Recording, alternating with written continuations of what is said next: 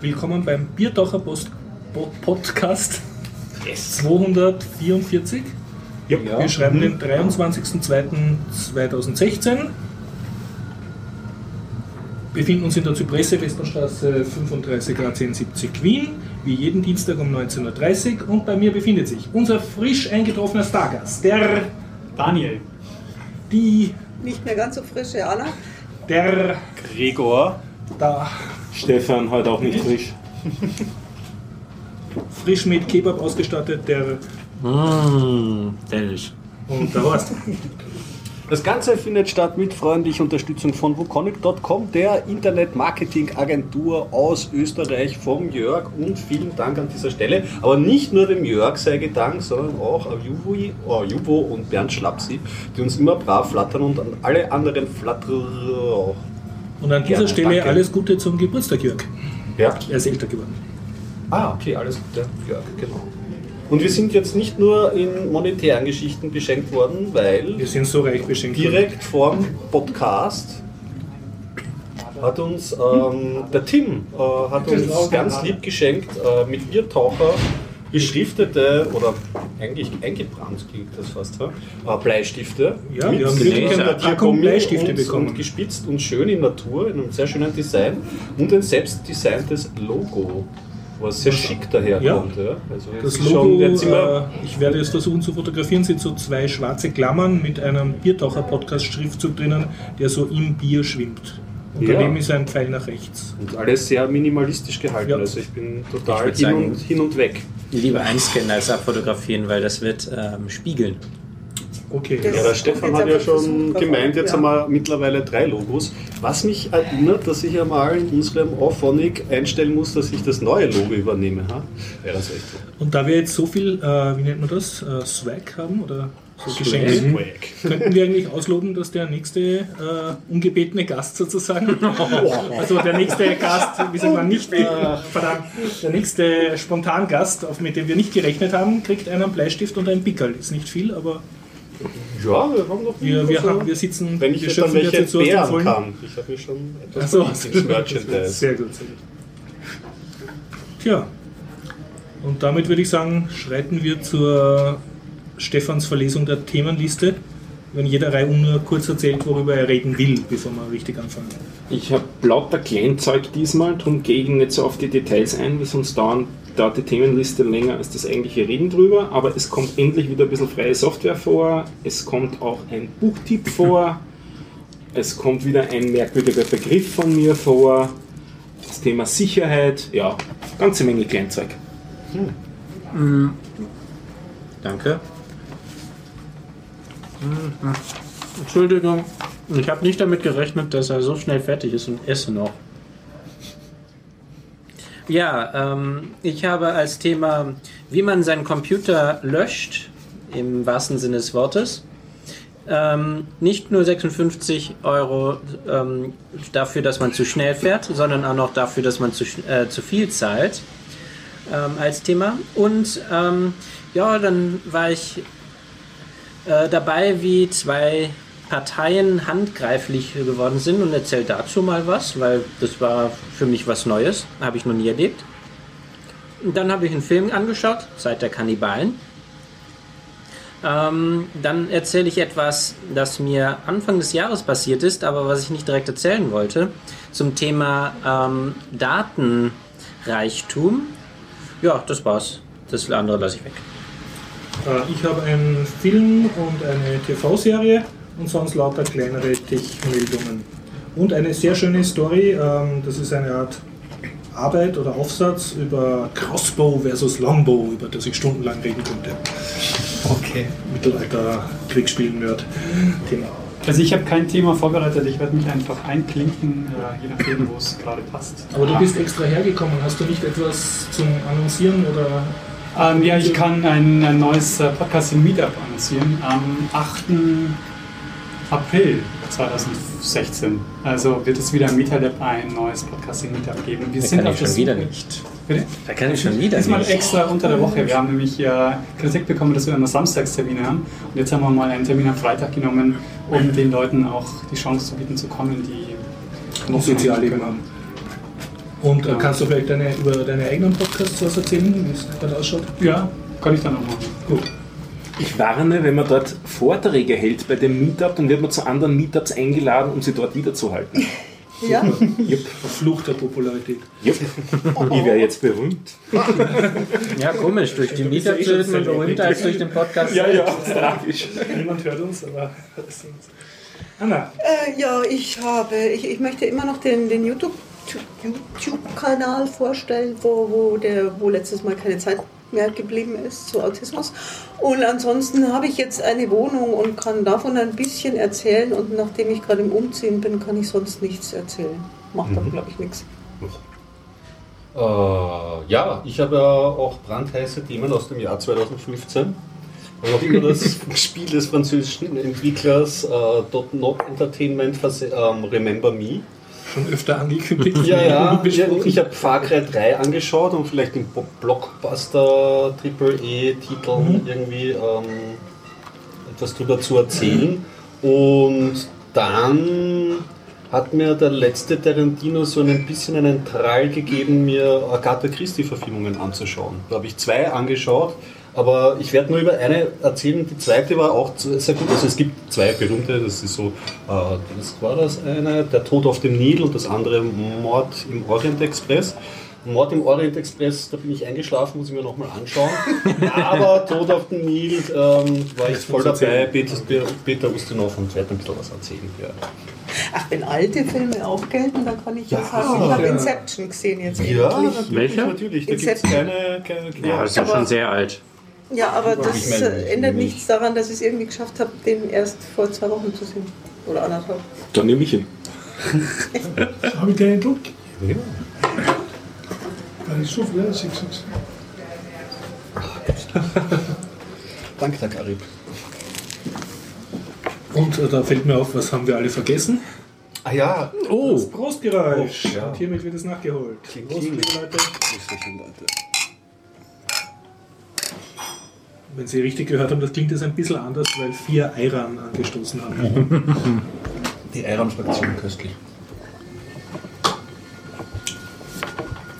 Siehst du unsere Zuhörerinnen und Zuhörer immer? Ja, das klingt so professionell. Nur beim Schimpfen und Fluchen bin ich auf Du. Also, ist gut. ja, ich, ich, persönlicher. ich, ich, äh, ich kriege immer wieder irgendwelche Diskussionen mit und Gespräche, dass die Leute das irritiert, wenn sie gesiezt werden. Äh, Ich gehe davon aus, dass unsere Hörer zum Teil volljährig sind und die dürfen das aushalten. volljährig, äh, ja, okay. Ich weiß Und was sagt ihr dazu? Ab Aber ich, 16 hat ich habe das noch nicht nachgedacht aktiv. Äh, Okay. Also die Hörer zu Aber wir haben ja einen. Podcast-Experten. Ja, genau. Also ich bin kein Podcast-Experte, aber, Du hast ja nur zwei oder drei oder wie viele Podcasts derzeit am Laufen? Aber ich würde, also Hörerinnen und Hörer würde ich jetzt auch eher duzen als siezen, aber Mhm. so auf der Straße, gerade in Wien, würde ich die Leute eher siezen. Ja. In Deutschland aber eher duzen, also es kommt echt so drauf an. Ja, ich bin jetzt, ich bin jetzt, ich, das war, das war nur, nur eine rein Neugierde halber eine Frage, weil ich finde es jetzt zum Beispiel nicht so irritierend, aber wie gesagt, es gibt immer wieder Leute, die sagen, sie finden, ah, ja, ja, Was das findest du nicht was, irritierend, das äh, dass gesiezt da werden oder das gesitzt geduzt werden? zu werden, finde ich nicht irritierend, aber ich habe es schon öfter gehört von anderen Leuten oder gelesen, dass sie das irgendwie seltsam finden. Äh, Das weiß ich aber jetzt nicht, vielleicht sind die Leute auch seltsam, keine Ahnung. Um meinen Senf dazu zu geben, ich finde dieses, was die typischen Ö3-Moderatoren machen, dass mich irgendwelche Leute, die ich eh nicht mag, dann so duzen über den Radioapparat. Das, Das ist so anbiedernd. Weiß ich genau, die würden nie mit mir auf ein Bier gehen, aber mich großartig Ah, duzen allem. Ach so, Okay. meinst du das? Ja, Ja. ja. Ich muss mir erst eine Meinung dazu erarbeiten. ich kann es nicht sagen.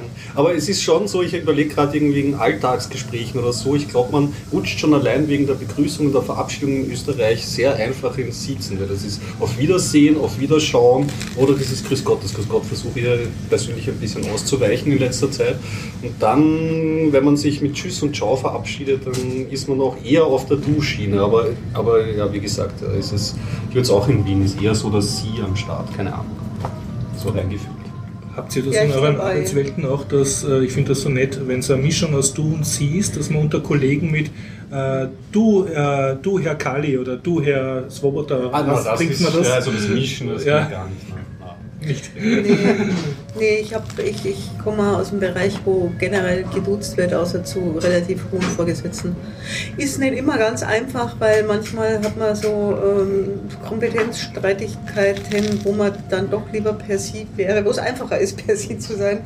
Äh, bei, bei dieses Du manche Leute doch dazu verleitet, da irgendwie Grenzen zu überschreiten. Das ist so.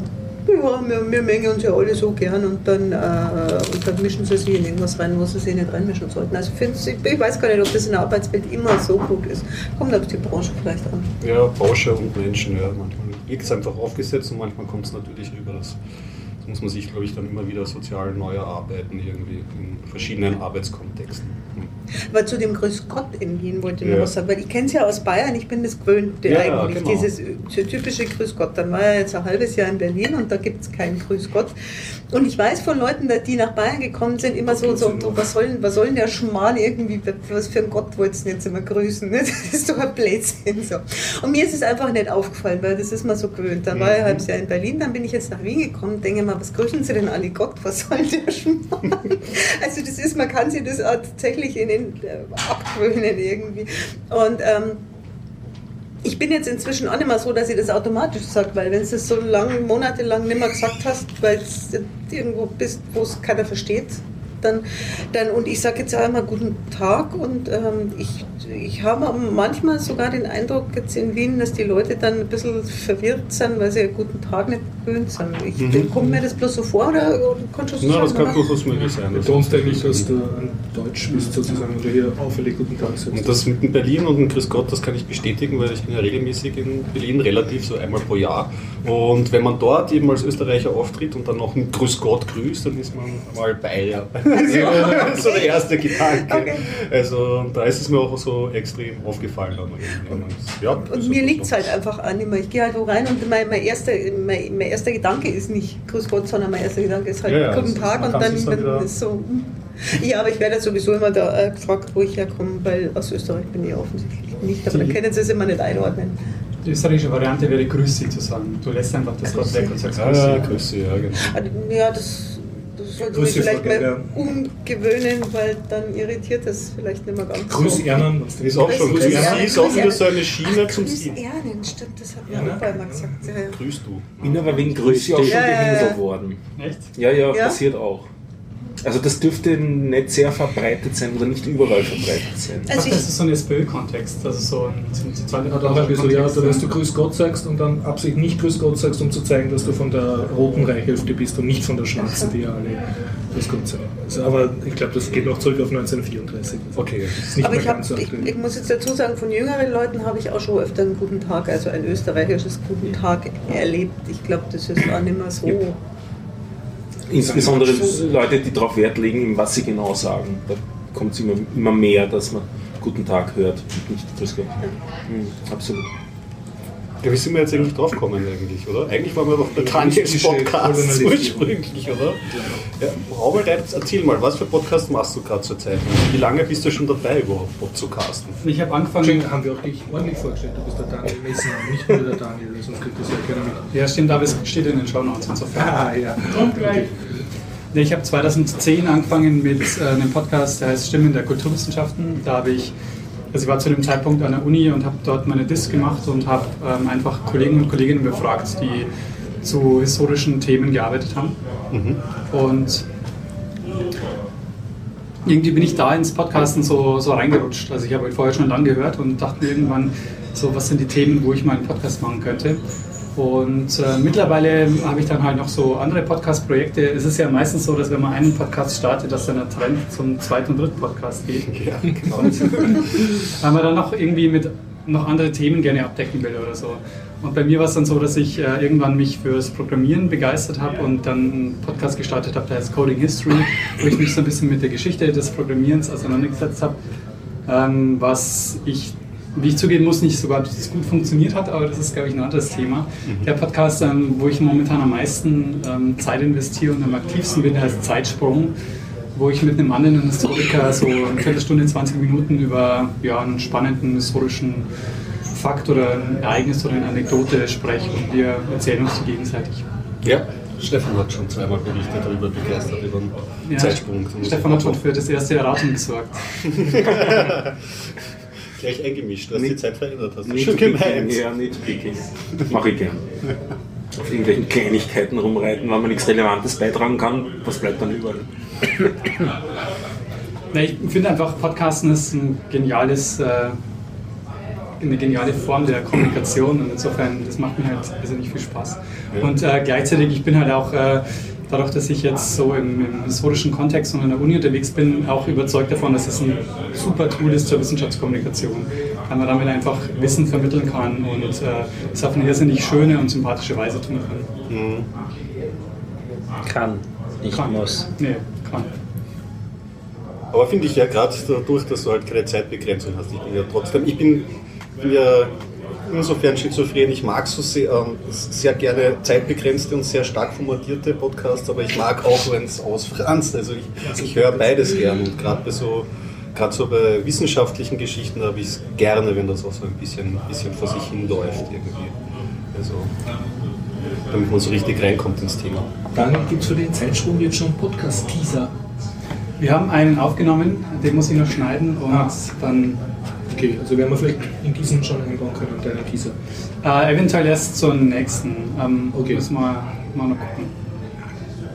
Und hast du neue Projekte auch oder bist du jetzt mal zufrieden mit deinem Portfolio? Also was die Podcasts betrifft, bin ich zufrieden momentan. Äh, vor allen Dingen mit Zeitsprung, weil ich endlich mal ein Format gefunden habe, das mir mehr Spaß macht als ähm, die, die reine Interview-Podcast-Schiene. Mhm. Die zwar super ist, aber ich denke, es ist irgendwie an der Zeit, dass man das mal aufbricht und mehr, und, äh, mehr Formate testet und probiert.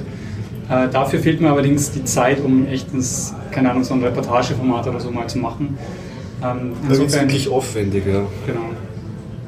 Insofern bin ich mal Du ganz recherchierst zufrieden. da ja auch vor jedem Podcast, also du bereitest das sozusagen vor. Genau, das ist eine vorbereitete Ja. Geschichte. Aber das ist auch vom, vom Zeitaufwand her okay, weil wenn man so eine Viertelstunde eine Geschichte erzählt und wir teilen uns das ja auch zu zweit, Mhm. das heißt, ich habe zwei Geschichten im Monat zu recherchieren, das ist vom Aufwand her okay. Mhm.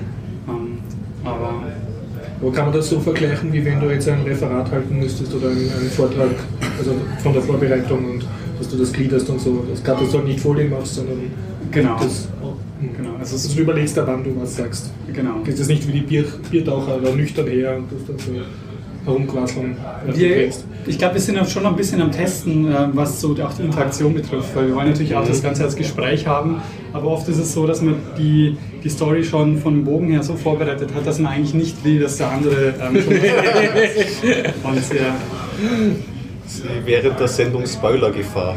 Genau. Geschichten. Und gleichzeitig ist es auch so, dass man ja ne, gewisse Fakten zwar weiß, aber vielleicht nicht unbedingt äh, in die Tiefe recherchiert hat. Und wenn genau an den Punkt der äh, andere nachfragt, sagt, muss man dann sagen, ja, keine Ahnung, müssen wir schon nachschauen oder so. Das ist dann auch irgendwie. Also insofern ist, ich glaube, wir sind ja noch ein bisschen am, am Testen, welche, welches Format da ganz gut passen würde und wie man das von der Dynamik her schön, schön um, umsetzen kann. Ja. Nimmst du eigentlich so wirklich in einem Studio oder in einem Raum, der dafür ähm, ja, gebaut oder eingerichtet ist, auf? Ja. Nee, nee, äh, wir sitzen bei Richard in der Küche. Okay. und ähm, drehen die, den, äh, den Kühlschrank ab, surrt. und das zweite große Problem ist äh, die Lüftung im Klo. Ähm, die läuft nämlich immer so eine Viertelstunde, wenn sie mal angelaufen ist. Das heißt, man darf in der Zeit nicht aufs Klo gehen. Oder nur mit äh, Licht, Mit das muss ich genau mit Taschenlampe. Ihr habt aber echt eine coole Akustik. Also das, ist so, das, das kommt sehr profimäßig Ja, das ist eine, so eine ist- Nische, das ist ganz gut. Wenn es nicht so grob ist. Ja. Und die Stimme der Kulturwissenschaften habe ich immer aufgenommen in der Bibliothek der, der Uni, weil da habe ich, ich hatte ja Zugang und ich habe einfach gewartet, bis die Bibliothek geschlossen hat und dann habe ich meine Gäste dazu geholt. Und das war genial, weil die Bücher einfach eine super Akustik Ah, super. gemacht haben. Du hast praktisch einen Uniraum komplett für dich gehabt. Genau. Dank deiner Tätigkeiten dort. Oder? Ähm, ja, ich hatte einfach den Schlüssel zur Bibliothek, Mhm. weil dort auch daneben mein Arbeitsplatz war. Mhm. Und insofern konnte ich das gut nutzen. Aber ich habe nie um Erlaubnis gefragt. Das ist aber auch schon zu spät. Wen haben die jetzt Anrechte auf deines Podcasts? Ja. Demnächst kommt die Kündigung. Nee, das ist jetzt schon durch. Also ich äh, bin So. Bin schon beim AMS. Ja, und ähm, auch wenn es ein bisschen zu hausmeisterig ist, aber ähm, so rein technisch, hast du alle deine Podcasts jetzt in einem CMS-System drinnen oder hast du da verschiedene Webseiten für, deinen, für deine verschiedenen Projekte? Ich habe jeweils eine Webseite, auf der ähm, äh, WordPress läuft Mhm. und äh, mit dem äh, Podlove ähm, Publisher, Ah, nice. mit dem Plugin ähm, mache ich das und äh, die, die, die Files sind gehostet. Das ist vielleicht auch interessant für alle, die mal einen Podcast starten wollen, bei Podseed. Okay. Ähm, Podseed ist ein Dienst, der ähm, auch aus diesem Sendegate-Universum kommt. Und die haben sich einfach mal ähm, gesagt, wir wollen ein CDN bauen, ähm, das einfach stabil ist und wo, ja auch, wo wir auch mal Spitzen abfangen können. Äh, können. Und die Files sind gehostet, ich glaube, bei irgendeiner Uni, ich bin mir nicht sicher, Duisburg, Essen, irgendwas in der Gegend. Ähm, die, die hosten das und die haben mittlerweile ähm, sehr viele Podcaster und auch sehr viele mit einer großen, hohen Reichweite. Also das Soziopod hostet dort, äh, methodisch inkorrekt hostet dort. Also man sieht, die, die können einiges an, an Daten irgendwie ähm, rausschieben in relativ kurzer Zeit.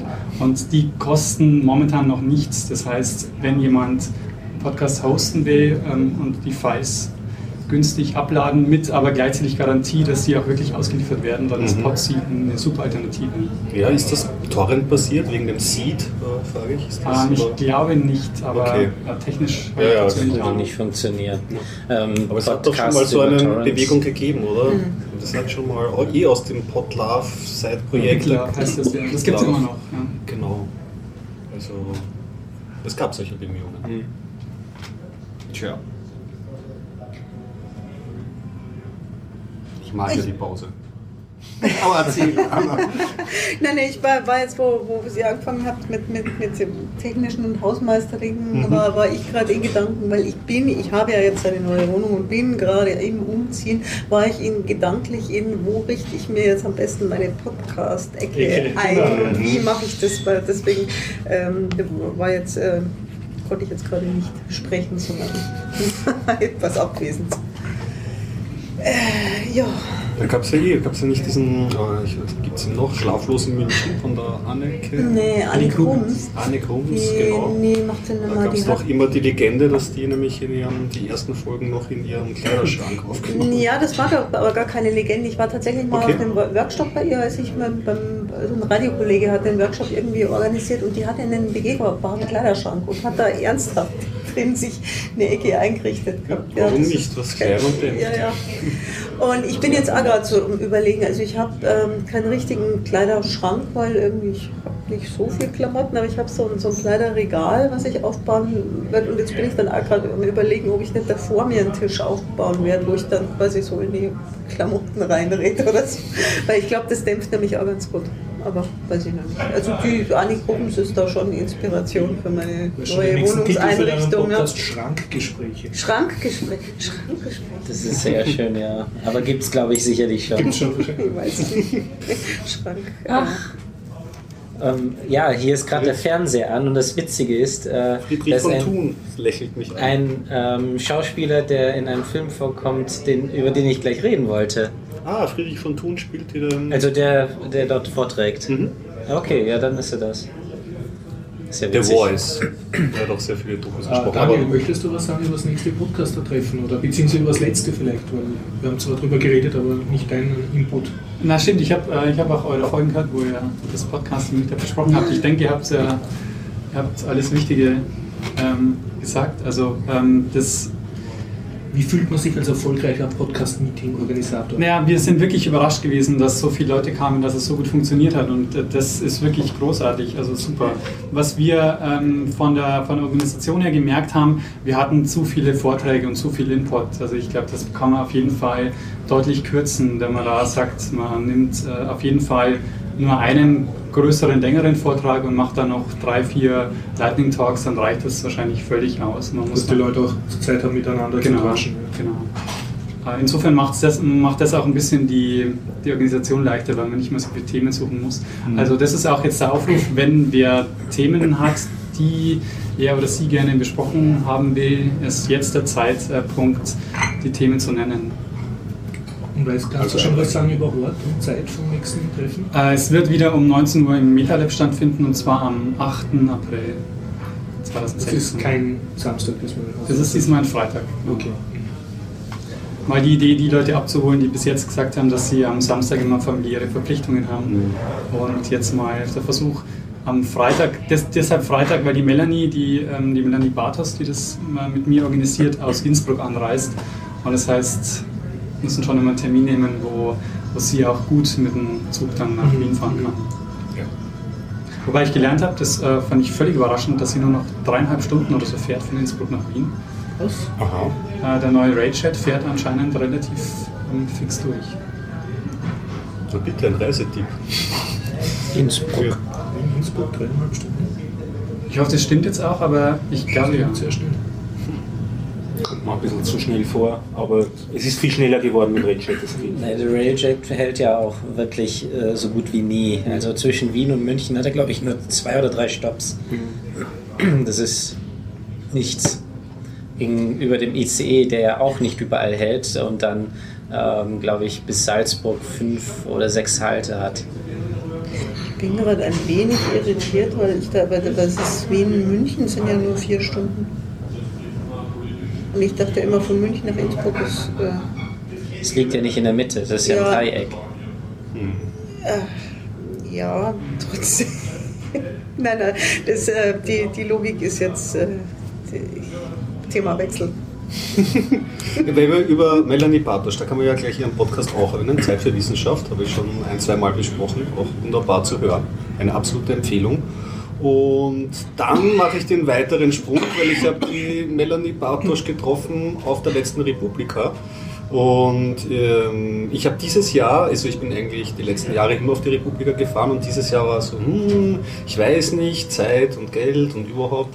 Aber ähm, ich glaube vorgestern oder vorvorgestern war es soweit, ich habe mir die Karten gecheckt. Das heißt, ich bin fix bei der. Ding und ich freue mich besonders. Ist das, äh, glaube ich, die zehnte Republika, die stattfindet und ja, ist, für mich ist das immer schön dort gewesen bis jetzt. Bierdacher Pickeln dann verbieten dort. Ob ich das wirklich so mache, ich bin ja nicht so, naja, Da muss, ich ja, da muss ja gleich einhaken. Ehrlich, ich war nämlich auf der letzten, die letzte Republika fand ich anstrengend, weil da war ja noch parallel so eine Veranstaltung. Stimmt, ja. Und die kam mir so, so, so Werbedingens verkaufsmäßig Ich vor. Und das, da das eh ich mal- so stressig, dass ich mir gedacht habe, ach, ich weiß gar nicht, ob ich, ich glaube, ich mag dieses Jahr nicht. Wobei ich bin auf anderen Veranstaltungen nur, also das.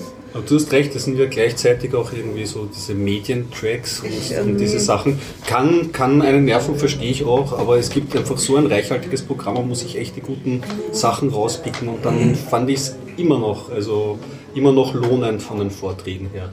Ja, Ja. Das, das ist wieder, da, da, ich bin da auch so hin und her gerissen, weil ich habe letztes Mal, äh, was, was habe ich denn gehört? Nein, Quarterly, den, wie heißt er denn, Erik Jarosinski, ich, das heißt nichts, ich kenne ihn nicht. Ja, ich, Also ich upsala, ich war jetzt gerade so froh, dass wir den Namen irgendwie rausgekriegt haben.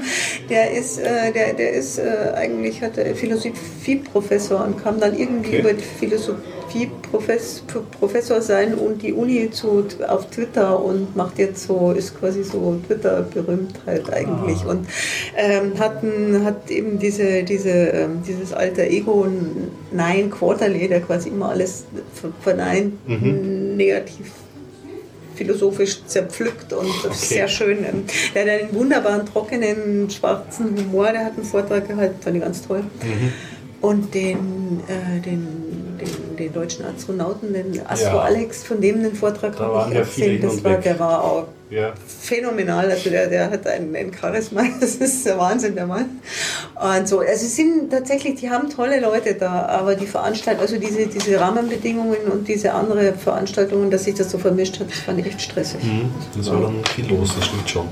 Ich habe diesmal einen Talk eingereicht. Wirklich? Ja, mit dem Nicolas Wölf von Methodisch Inkorrekt. Ah, Ähm, wir hoffen, dass es genommen wird. Es geht um Podcasten. Ich wüsste es noch gar nicht, ob das genommen wird. nee, äh, die Einreichung war, glaube ich, bis 10. Jänner und ähm, sie haben bis jetzt noch nicht Bescheid gegeben, Oh. welche Talks genommen werden und welche nicht. Ja, dann drücken wir die Daumen auf jeden Fall. Apropos Einreichen und Termine, uns kann man ja treffen, also den Daniel und mich auf jeden Fall kann man treffen beim Easter Hack. Und da gibt es auch einen Termineinreichschluss, habe ich gestern oder heute gehört, 1. März oder 2. März oder 1. so. März, ja. Also wer dann noch was einreichen will, dann muss man auch schon zusehen, dass das äh, weitergeht. Noch einen Termin hätte ich, Crypto Party, die nächste findet am 29.02. statt. Wer sich über Verschlüsselung von E-Mails, ähm, Chat und ähnlichen schlau machen will, ähm, 29.02., das ist der Montag, 19 Uhr im Raum D im Museumsquartier, habe ich auch wieder mal vorhin zu schauen. Das ist immer ganz nett, ist diese Krypto-Partys, die sind vom, organisiert vom McLemmon, den wir auch schon ein paar Mal erwähnt haben, da. Ähm, Yep. Zwei Podcasts hätte ich noch, die ich in der letzten Woche aufgegabelt habe für mich. Einen haben wir kurz vorher besprochen, den Pi Podcast über Raspberry Pis. Oh, cool. Da gibt es mittlerweile 15 Folgen. Ist immer nur so eine halbe Stunde, also nicht allzu lang, aber recht nett. Die machen es, glaube ich, alle zwei Wochen. Und dann habe ich mich jetzt auch ein bisschen reingehört in die Linux Voice Truppe, von denen du ja erzählt hast. Die machen, glaube ich, einmal im Monat einen Podcast, wenn ich mich richtig erinnere auch recht nett anzuhören. Ähm, auch so eher Plauderniveau, wie wir das hier machen. Also relativ locker, dauert ein bisschen länger, so zwischen dreiviertel Stunde und Stunde, aber sehr locker Sie zuzuhören. referenzieren Ihren Podcast auch immer wieder in Ihrer Zeitschrift. Jupp, und umgekehrt Ja. in jede Richtung. Ähm, und dann noch eine Geschichte zum Thema Podcasting. Ich verwende als Podcatcher, also das ist die Applikation, mit der ich die Podcasts runterlade, den Beyond Pod auf Android. Und der hat ein nettes Feature, das ich die Woche verwendet habe. Uh, ich knirsche mich wieder um eine Überleitung. Nämlich dort kann man nicht nur Dateien, die man von einem RSS-Feed runtergeladen hat, anhören und verwalten da drinnen, sondern auch einfach Folder, wo man MP3-Files selber reinlädt.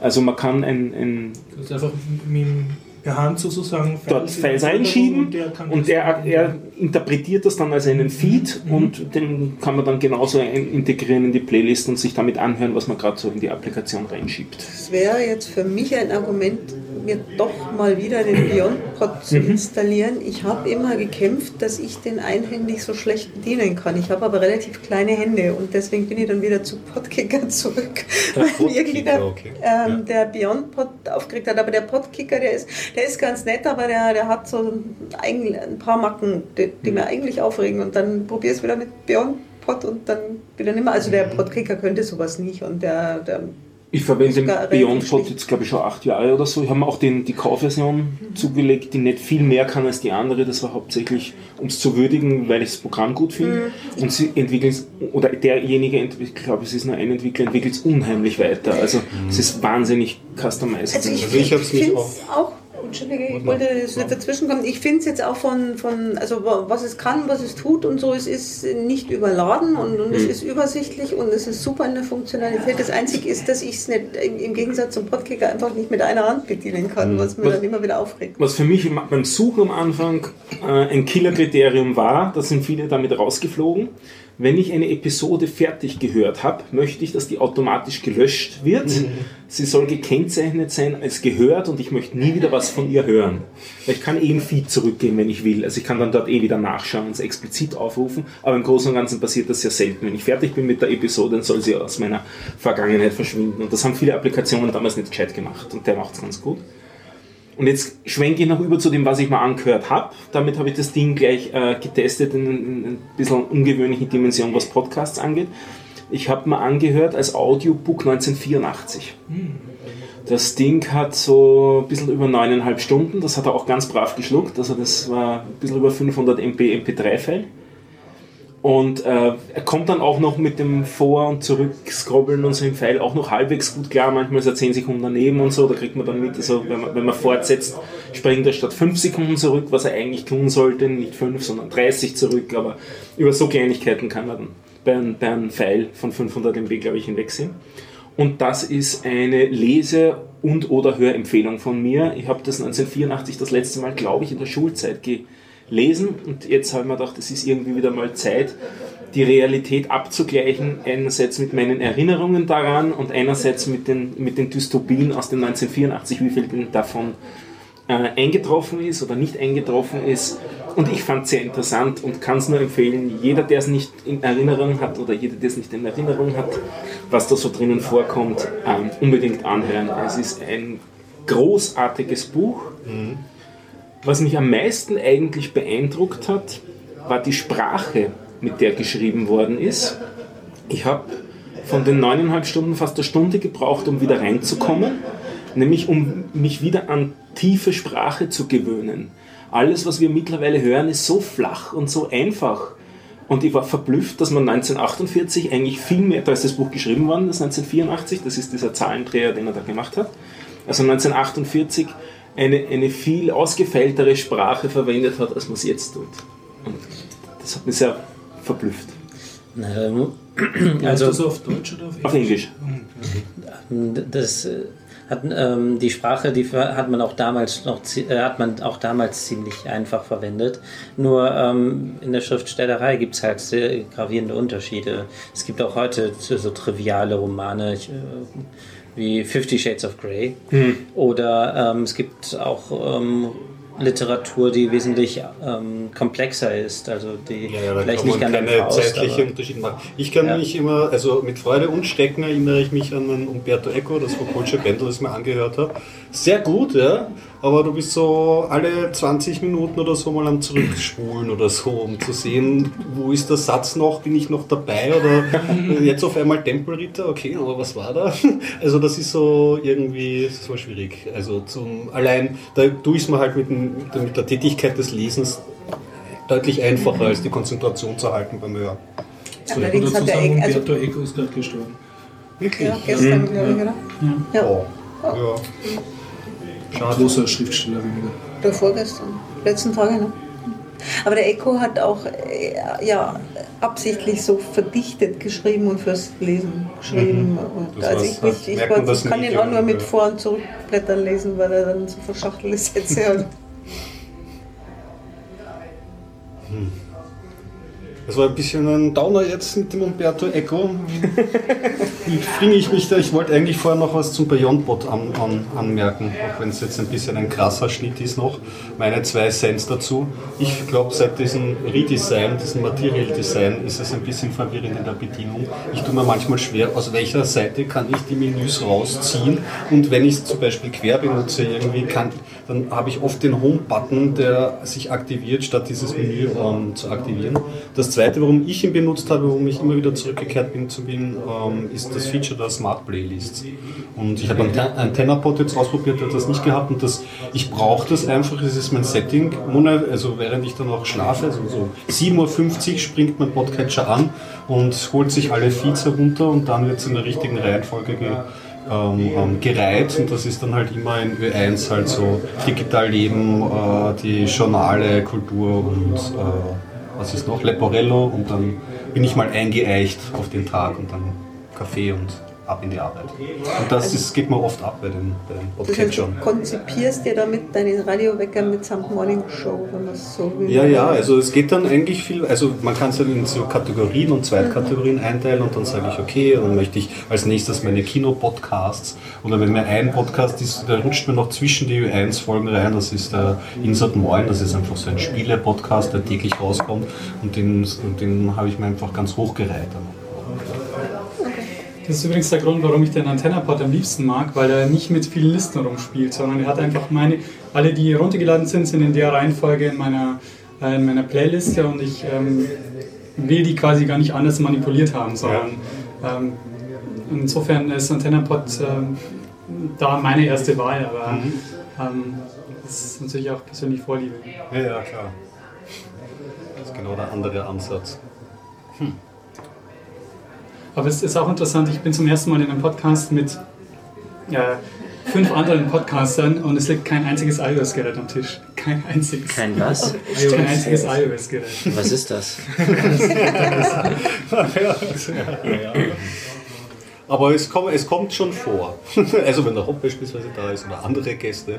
Der Es gibt Gregor schon, hat auch hier- der, der Theaterpädagoge Ja, Gregor stimmt natürlich. auch Der hatte sogar dabei. Ding, da durfte ich 3D touchen auf seiner Smartwatch. Das war super, sehr beeindruckend. Wünsche ich mir auch auf seine Weise. Ich habe so noch- diverse Kleinmeldungen, die würde ich gerne am Blog Ja, mach das mal. Darf ich das? Weil ich vergesse es sonst sicher. Und zwar, äh, ja, was ich gesammelt habe äh, im Laufe der Woche, eine Ho Hoax, Hoax oder Hoax, Hoax. Map, Hoax Map. Und zwar äh, wird da verortet, äh, einfach so Facebook-Gerüchte, meistens Hoax, also Geschichten, welcher Flüchtling wo kleine Kinder gegessen hat und diverse Schauergeschichten und das halt geografisch zugeordnet. Also Österreich ist auch drinnen. Man sieht dann, in welcher Region halt äh, erwiesenermaßen falsche Geschichten äh, zuerst entstanden sind. Ähm, Geschrieben von einer Entwicklerin der Software. War gestern ein Interview. ah, in Ö1 oder Ah, nein, im Fernsehen. im Fernsehen? Oh, cool, ja. ja. Sender weiß ich nicht mehr, aber. Aber ich finde eine extrem schöne Visualisierung und auch was sehr Nützliches irgendwie und interessant. Ja, äh, dann habe ich zwei Spiele-News, nur, nur kurz, also zwei, ich suche immer wieder Engines, mit denen man Spiele programmieren kann, die noch dazu free und open source sind. Und derzeit gibt es ähm, Godot, äh, nämlich in Version 2, das ist eine ähm, südamerikanische Engine, die kann sowohl 2D als auch 3D-Spiele. Und du hast so einen Szenenbaukasten sozusagen. Also ein ziemlich großes Ding. Und das andere ist G-Develop. Ich habe noch nicht ganz rausgekriegt, was es macht, aber es äh, deployt sowohl ins Web als auch ähm, in Linux und Windows und ist so ein bisschen wie Scratch aufgebaut. Also du hast, du kannst zwar nicht so Bausteine zusammenklicken, aber du hast so sehr viele Symbole und äh, auch einen grafischen Editor und ist halt für 2D-Spiele gedacht, die du, also du klickst so 2D-Sprites herum und äh, Französisch, also sehr viel äh, von den Beispielen haben noch so französische Kommentare drinnen. Und der Code, der dann entsteht, äh, wird dann kompiliert, aber der war ziemlich im Klartext lesbar. Also wenn x äh, größer als 5 ist, zerstöre dieses Sprite. Also so. So auf äh, menschliche Sprache Ja, ja, also ich- dass es gut lesbar ist. Also ich ha- habe noch nicht mehr geschafft, als ein kleines Tutorial laufen zu lassen, aber ich habe mir gedacht, mhm. und die Seite wurde vom Stallman referenziert. Okay, und dann habe ich noch gefunden bei äh, Reddit, es gibt einen Typen, der hat urviel freie Musik äh, speziell für Spieler bereitgestellt, also für Game-Entwickler, und zwar unter ourmusicbox.com. Und das Schöne ist, er hat alle seine Musik unter Creative Commons BY, also CC BY lizenziert. Also man muss nichts anderes machen, als einen Hinweis auf die Originalseite von ihm geben.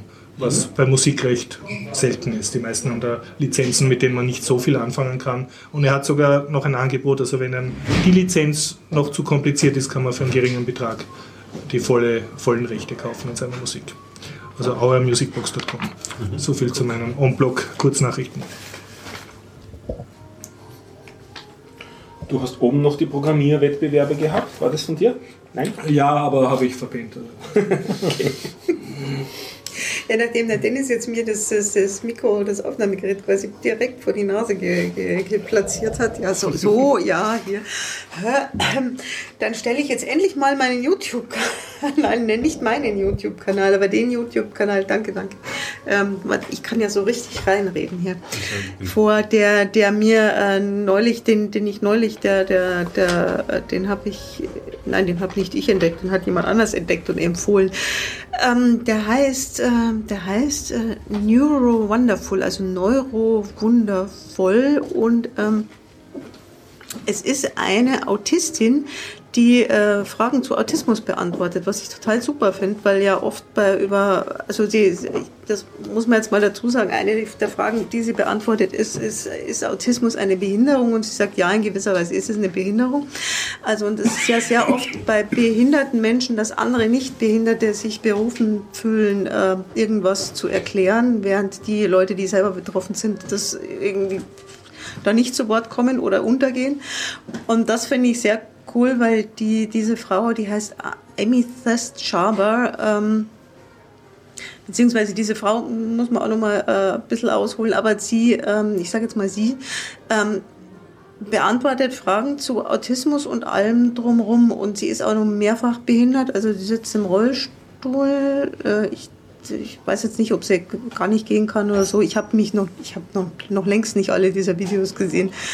Ähm, sie, sie erklärt sehr viel zu, zu Behinderung, zu Anderssein, zu, zu Aktionismus und das auf eine unglaublich sympathische und sehr verständliche Art. Also sie hat irgendwelche neurologischen Phänomene, erklärt sie ganz komplexe Geschichten auf eine sehr einfache Art, wo, wo man sich dann denkt, ach so, ah ja, okay, verstehe. Also sie kann zum Beispiel keine Gesichter erkennen, diese Unfähigkeit, Gesichter zu erkennen, dass das was anderes ist, als sich Gesichter zu merken und warum das was anderes ist und wie das für sie ist und was sie dann macht und so, erklärt sie super. Das Einzige ist, es ist ein englischsprachiger Kanal. Sie spricht aber sehr, sehr deutlich, ähm, sehr klar. Und ähm, ja, ich finde es schön. Also das ist was zum immer mal wieder reinschauen und sich immer mal wieder irgendwie einen, Film anschauen. Die gehen so um die 10 Minuten, so 8 bis 12 Minuten. Immer, immer kurze Episoden, immer auf einen Schwerpunkt fixiert. Ja, und äh, super sympathischer Mensch. Ich sage jetzt deswegen sie, weil sie sagt auf ihrem Twitter-Kanal, sagt sie, sie ist intersexuell, aber auf, also ich, ich empfinde es jetzt als, sie, sie gibt sich als weiblich, also deswegen Ja. sage ich jetzt sie. Genau. Äh, Amethyst, also nicht wie Amethyst, sondern wie Ami, also Y und das E vertauscht. Amethyst mit T-H-E-S-T. Aber ähm, das ist, glaube ich, eine Sache für die Shownotes, dass, dass ich das dann da reinschreiben werde, weil ähm, das ist jetzt, ich, meine englische Aussprache ist, glaube ich, nicht so Ja. gut. Ich meine, wir haben über diesen YouTube-Kanal schon von der Ronda erzählt bekommen, aber ich bin mir da nicht sicher, ob das äh, Ist. Aber es kommt mir jetzt so bekannt vor. Oh, Ja, Dann, einer äh, super in den Shownotes. Und an dieser Stelle vielen Dank an Stefan und Anna, gut. die mir großartig geholfen haben bei den Shownotes. Ich hätte es Ja, sonst nicht sagen wieder danke. Und tut mir leid, dass das alles so lange gedauert hat. Äh, Ich war krank ein bisschen sonst. Also der Podcast ist erst wirklich gestern oder heute total in Ordnung fertig gewesen. Ach, dann habe ich gar nicht irgendwie schief geschaut, sondern das war tatsächlich so. Ich habe gedacht, wieso sehe ich ihn denn erst? Gestern habe ich mir gedacht, Ich habe den Feed, glaube ich, am? Sonntag geschafft und bin aber heute drauf gekommen, dass im Feed noch ein Fehler war. Und dann war nochmal irgendwie neu äh, drin. Ja, dann habe ich halt den Feed repariert und dann erst ganz am Schluss äh, und den Teaser, auf den ich so Wert lege, habe ich dann auch noch erst gestern gemacht oder so. So, alles etwas verspätet, aber ja, das geht ja. Ups. Tja, dann habe ich jetzt überhaupt nichts Neues vorgestellt, aber ich war so begeistert, wie ich den gesehen habe. Ja, Ja, mit der Holger schon immer gemeint hat, das Redundanz ist was Gutes. Und ich habe mich nämlich an den, an den Kanal erinnert und ich, ich werde jetzt reinschauen. Okay. Also die erste Empfehlung ist an mir ein bisschen vorbeigegangen. Ja. Apropos Neurologisches, ich habe was Merkwürdiges Neurologisches. Überleitung des Tages. Überleitung des Tages und zwar entstanden aus dem äh, Linux Voice Podcast, wo einer der Podcaster erzählt hat von einem Phänomen namens ASMR. Das ist ein Akronym für einen Begriff namens Autonomous Sensory Meridian Response. Ähm, die Erzählung war sehr mystisch, merkwürdig und bei so merkwürdig mystischen Sachen bin ich sehr schnell sehr skeptisch. Habe dann mich aber genötigt gefühlt zu recherchieren, weil es- gibt auch keine Verschwörungstheorie, der ich nicht nachgehe. Also das so Sachen interessieren mich auch. Und vor allem interessiert es mich dann immer, ne, trifft es auf mich auch zu, habe ich das auch, was auch immer ich gerade lese oder so weiter. Nicht? Und ähm, das Phänomen ist was ganz Eigenartiges. Ähm, Moment, kur- ganz kurz die Unterbrechung. Könntest du das auch ins Mikrofon hineinflüstern, damit es wenigstens stilecht wirkt? Ich könnte es natürlich versuchen.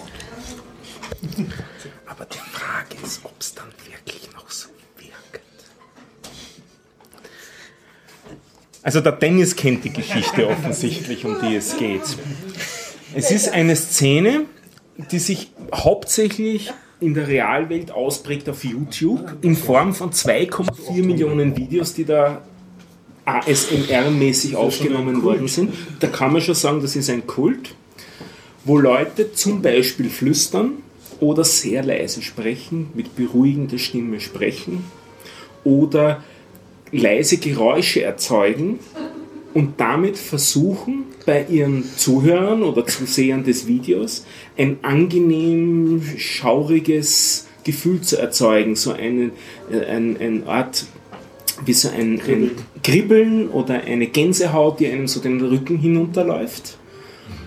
Äh, dann habe ich mir ein paar so Videos angeschaut. Im ersten Moment hatte ich auch den Gefühl, das Gefühl, das ist eigentlich positiv. Und nachdem ich es dann zwei bis drei Minuten gesehen habe, habe ich gemerkt, es schlägt bei mir total ins Gegenteil über.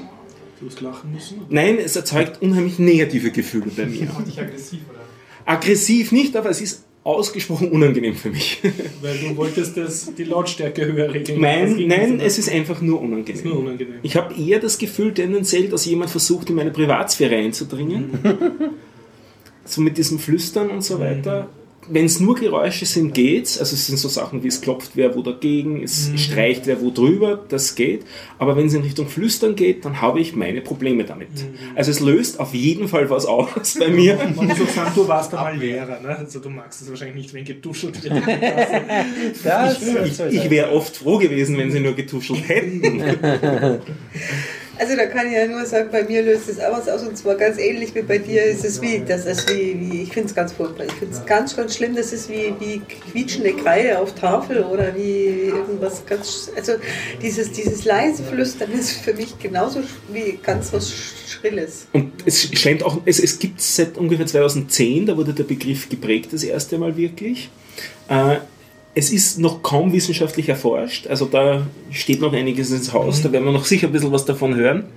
Und was ich ganz interessant gefunden habe, wo ist mal, es gibt ein altes Beispiel dafür, äh, was immer wieder genannt wird im Zusammenhang mit ASMR, dass das sozusagen eh schon lange gibt, nur wurde es halt nicht so bezeichnet.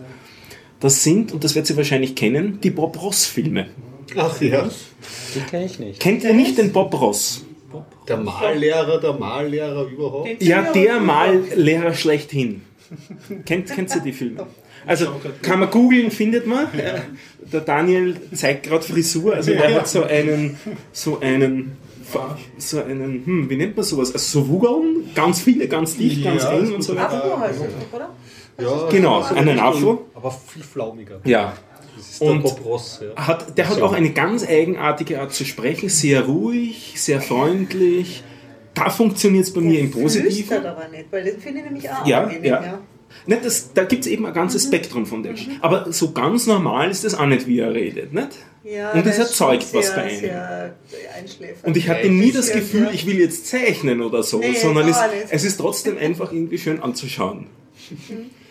Also das, das ASMR, Ja, das anzuhören, weil interessant. seine Bilder, das ist so Ja, geschmack. genau. Ja, ja, ja. Auch da wieder anzuhören. Wenn es spannend, dass das einen Namen hat, weil mir geht es so, ich arbeite ja ganz viel in Bibliotheken und wenn da Leute flüstern, das macht mich wahnsinnig. Ja. Die, mir ist es lieber, sie reden laut, dann kann ich mich noch weiter konzentrieren, aber sobald ich einen kleinen ich höre nur das, dann, dann werde ich, also da kann ich mich überhaupt nicht mehr konzentrieren. Und ähm, ich sollte man denke, das dazu sagen, ihr depperten Flüsterer in Bibliotheken, man hört euch. Ja? Gebt ja Ruhe.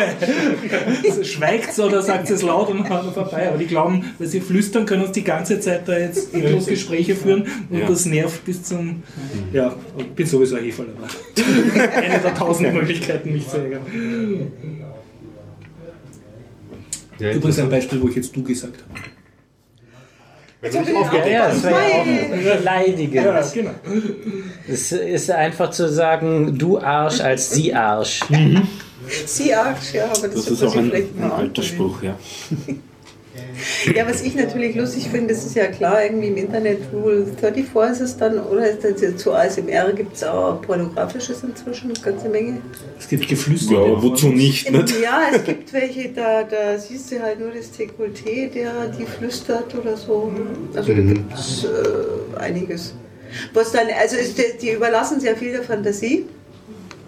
Ich denke jetzt gerade so einen Podcast, wo man die ganze Zeit das Standbild von einem Dekolleté sieht und überlegt, ob das Porno-Podcast funktionieren würde. Wobei, wobei, War, sich, wobei sich ASMR sehr von, von Erotik distanziert, wenn man so drüber liest. Ja, das glaube ich auch, weil es ist ja eigentlich nicht der, der ursprüngliche Sinn und Zweck. Aber ich habe dann eben, als ich das entdeckt habe und das eigentlich ganz creepy fand, irgendwie habe ich dann mir so, bin, habe ich so durch YouTube durchgezappt und da waren einige, wo ich mir gedacht habe, also da könnt ihr mir jetzt viel erzählen, aber egal, ob sie jetzt sagt, das ist Pornografie, also das, Entschuldigung, wenn das Dekolleté jetzt zu Und- dem Geflüster Aber das geht, Geflüstere und so Gedanken, nicht das, das erinnert mich eher so an Hypnose. Es Die könnte das eine Kombination. Wurzel sein oder so. Das sind so Hypnosetechniken, dass das mit einfließt in ASMR. Wird aber da nicht versucht. Also zumindest nicht explizit. Es Okay. ist kein Ziel. Das ist kein Ziel von Sondern es soll nur ASMR. die Entspannung erzeugen. Es, es wird berichtet, dass das bis zu Stunden dauern kann. Also diese ASMR-Videos gibt es auch in der Größenordnung bis 10 Stunden auf YouTube und so. Und es grenzt, also das sind jetzt lauter so Negativdefinitionen, die ich mache. Da fällt mir noch eine ein, die ich auch interessant gefunden habe. Den Effekt kenne ich schon auch. Kennen Sie das durch Musik Gänsehaut bekommen? Wenn ein gewisser Ja, Akkord ist, ja. ja. Das soll es auch nicht sein. Das hat auch einen Begriff, das nennt sich Chill Ja. habe ich gelernt. Das ist angeblich auch was anderes neurologisch gesehen. Da habe ich letztes Jahr erst einen Vortrag äh, bei der DGM ge- zugehört. ja. Durch äh, Und das dauert angeblich immer nur ein paar Sekunden. Was bei mir so ist, weiß nicht, ob das. Durchaus auch kürzer. Ja. Aber nicht, nicht im Bereich, kann nicht im Bereich von Minuten oder Stunden sein. Das geht nicht. Nee. Ja, aber es gibt Und Leute, das ist bei die- jedem unterschiedlich. Ja. Es gibt Leute, die sagen, sie, seit, sie, seit sie solche Sachen hören, also dann hören und nicht gucken, haben sie keine Schlafstörungen mehr oder so. Ja. Sie finden das total super und, und, und ja. Kann Also es ich nicht sein, dass das Ganze einschläfernd ist, wenn man so eh nicht so genau zuhört dann? Bei mir sicher Ich, nicht. ich habe es tatsächlich mal ausprobiert, wobei ich bin jetzt nicht, nicht die, die ich bin nicht prädestiniert für Schlafstörungen, aber ich habe es tatsächlich mal ausprobiert und habe mir gedacht, ihr macht mir, ihr macht mir wahnsinnig, halt jetzt die Klappe, das Ja. ist doch hallo. Also wenn, vor, allem, vor allem wenn da jemand redet und ich verstehe nicht, wozu Mhm. denn dann? Ja, also ist es für mich ist es nichts. Äh, nee. Ja, Dekolleté ist nicht pornografisch, ja, du hast ja recht, aber das ist die Kombination, der ganze Auftritt bei manchen, wo ich mir gedacht habe, naja, Es, hat eine, best- äh, es soll eine bestimmte Wirkung erzielen. Ja, bei Ja. man, manche schon, aber das halt wäre an. ist jetzt nicht weiter verwunderlich. Ne? Also, es ist klar. Zum Thema Chill, was du gesagt hast, mir ist das aufgefallen bei dem Mozart in the Jungle, was du ja auch gesehen hast. Da hatte viele so Chill-Musik, äh, Chill-Momente, weil einfach die Musik plötzlich ganz laut und so mit Orchester, wo man dachte, wow, cool. Und dann war es aber schnell wieder vorbei.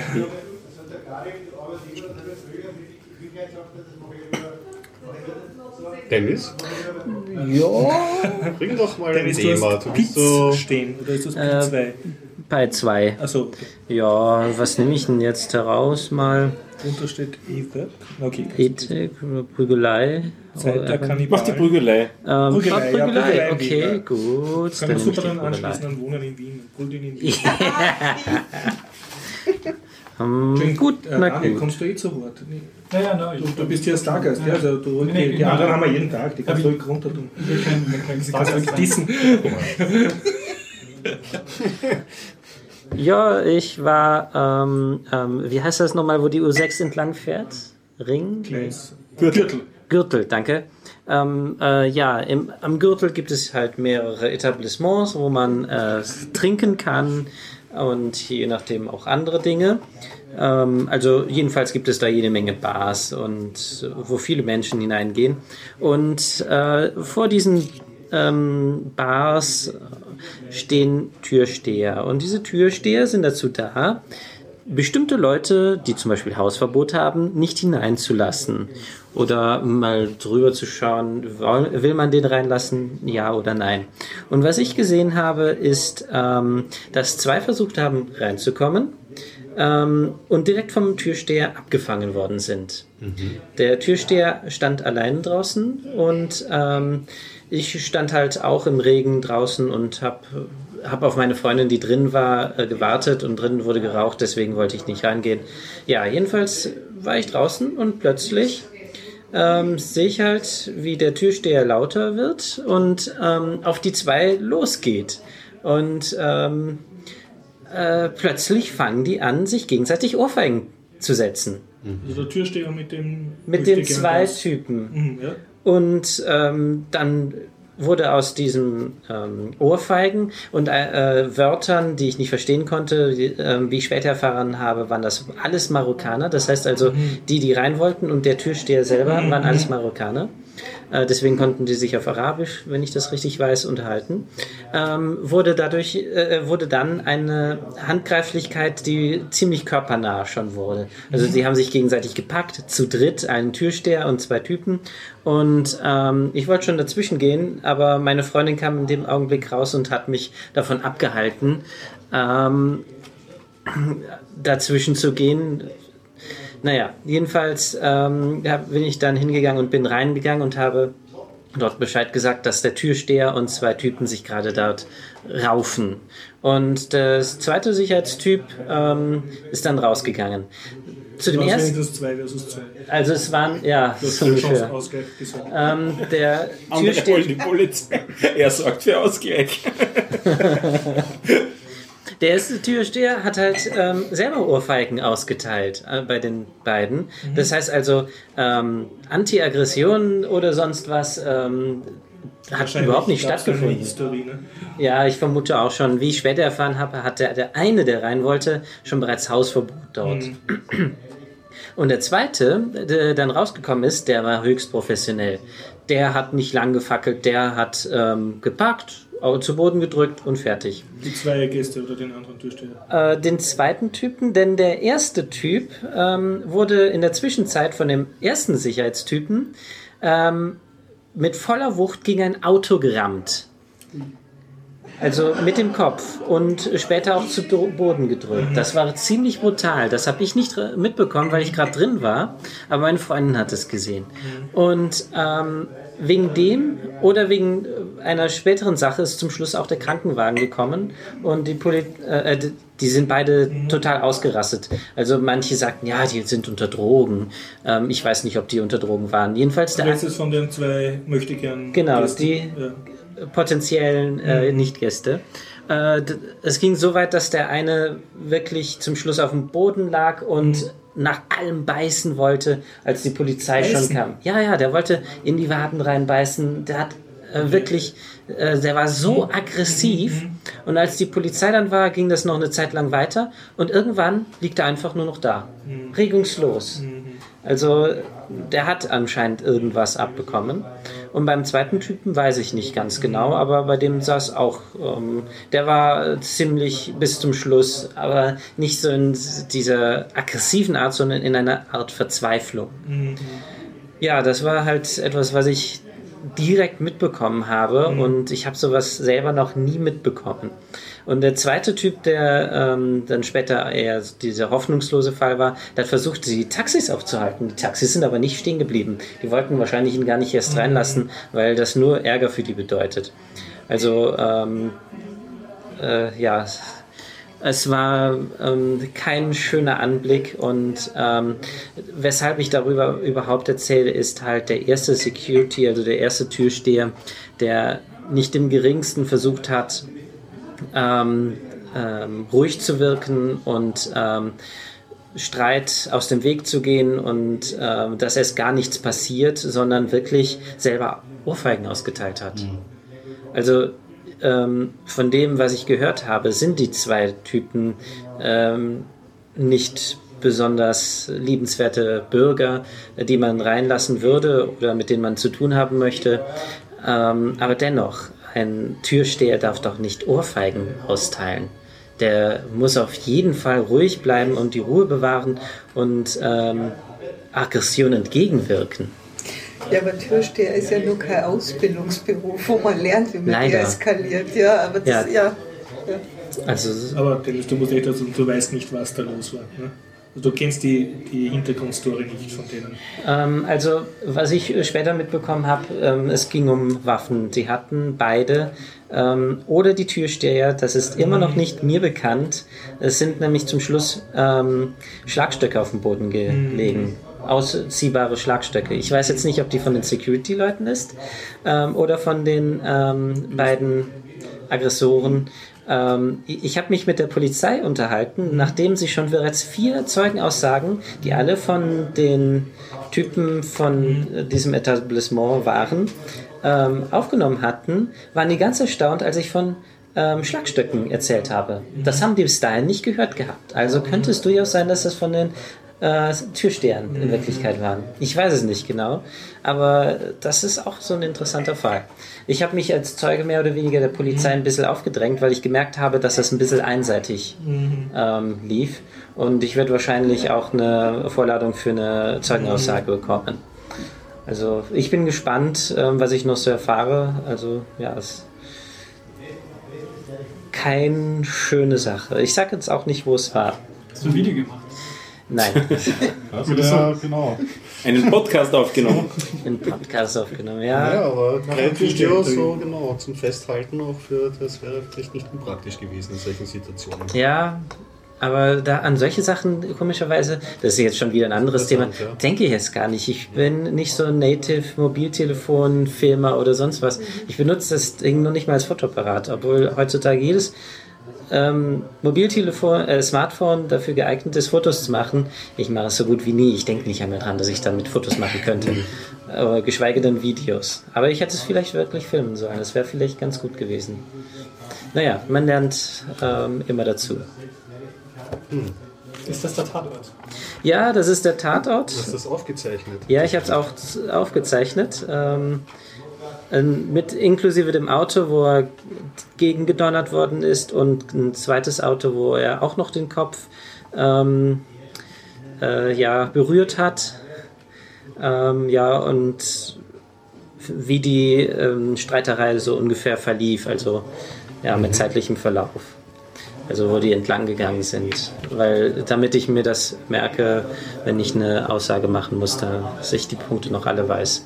Und wo wer stand und ging. Ja, das war das unschöne Thema. Also dann, ja, stimmt, es ist, passt wieder perfekt. Ähm, äh, besser leiden. Ist das wirklich? Ich habe noch ein. Marvin der Woche. Ja, Marvin Woche. Ich habe noch etwas zum Thema schöner Leiden. Okay. Ähm, und zwar bei Heise gelesen, ähm, wie man seinen Computer löscht. Also jedem ist wahrscheinlich ein Begriff, die Festplatte löschen. Aber wie bekommt man ähm, diese Löschung so hin, dass anschließend wirklich der Computer irreparabel ist? Okay. Ähm, und da braucht man halt bestimmte Laptops, ähm, die UEFI haben. Und ähm, Zur Erklärung vielleicht für die Hörer, UEFI, der Ja. Nachfolger vom BIOS. Das ist Ja. das, was am Anfang aufflackert, bevor die Windows- und Apple-Logos auftauchen. Ja. Beziehungsweise Apple hatte immer schon ein bisschen das EFI, glaube ich, gehabt. Ja, nicht das und dann BIOS, auch genau. das und das UEFI dann ist eigentlich so ein bisschen so Weiterentwicklung EFI, aber jetzt für die ganzen PCs, die es halt gibt und Laptops und Der Unterschied zwischen UEFI und EFI ist eigentlich nur, dass ähm, mit dem U haben sie Security-Sachen eingebaut, wie zum Beispiel, dass äh, Zertifikate geprüft werden. ja, ja. Ähm, und EFI und UEFI sind das typische Einfallstor, wie man ähm, auf einem Ty Computer einbrechen kann. Also äh, gesagt wird, es bringt Sicherheit, aber es bringt nur mehr Unsicherheit. Aber äh, jetzt zum Thema Unsicherheit und schlechte Programmierer und ähm, wie schlecht man eigentlich so ein Ding programmieren kann, dieses UEFI. Da gibt es bestimmte Felder. Wenn man die löscht, dann funktioniert der Computer nicht mehr. Und äh, Linux bietet äh, über das SysDateisystem an, ähm, diese Felder ähm, zu bearbeiten. Und natürlich kann man auch dadurch, dass jedes Feld eine Datei darstellt, auch löschen. Und wenn man die Datei löscht, dann wird automatisch auch das Feld gelöscht. Das ist Sinn der Sache, dass man sozusagen über normale Dateisystemoperationen so etwas machen kann. Du musst schon root sein, muss man dazu sagen. Ja, natürlich. Und ähm, die wenigsten werden im Normalfall rm-rf slash aufrufen. Und zwar dieses Kommando reicht aus, um äh, auf so einem System dieses kaputte EF UEFI wirklich irreparabel zu machen. Und ähm, das ist mal wieder so ein richtig schönes Faust ins Auge, benutzt UEFI nicht, sondern irgendwas anderes, wenn ihr die Wahl habt. heutzutage. Ja, das ist die Sache. Eigentlich fast nicht mehr. Ich glaube, die Chromebooks, ja, Chromebooks, die haben keine UEFI. Wirklich? Ja, die haben, ähm, wie nennt sich das? Open Firmware? Nee, nicht Open Firmware. Äh, das ehemalige Linux BIOS. De, de, das wurde ja später umbenannt. Äh, nee, Open Firmware ist in Forth geschrieben. Das, der OL-PC ähm, benutzt Open Firmware. Ähm, und zwar alle OL-PCs, auch die neueren. Und ähm, ich weiß gar nicht mehr, wie heißt das Ding nochmal von äh, Linux BIOS, also Nachfolger? Weiß ich nicht mehr. Jedenfalls, das wird beim Chromebook eingesetzt und kann man auch ähm, auf bestimmten ThinkPads installieren. Statt UEFI. Allerdings äh, ist die Installation äh, ziemlich heikel. Man muss das komplette, äh, die komplette Tastatur ausbauen und dann muss man zwei Pins erwischen und man kann Gott sei Dank inzwischen mit Direktanschlüsse zum Raspberry Pi das Ding flashen. Ja, ich schon äh, verloren.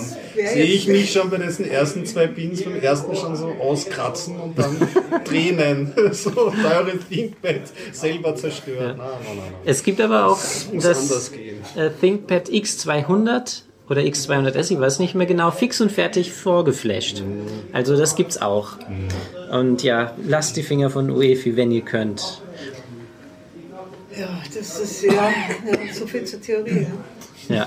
Kauft euch einen Raspberry Pi, da ist es nicht drauf. Alle, ja, damit kann man mit Austauschen der ähm, SD-Karte auf jeden Fall das reparieren. Tja, das ist dann einfach.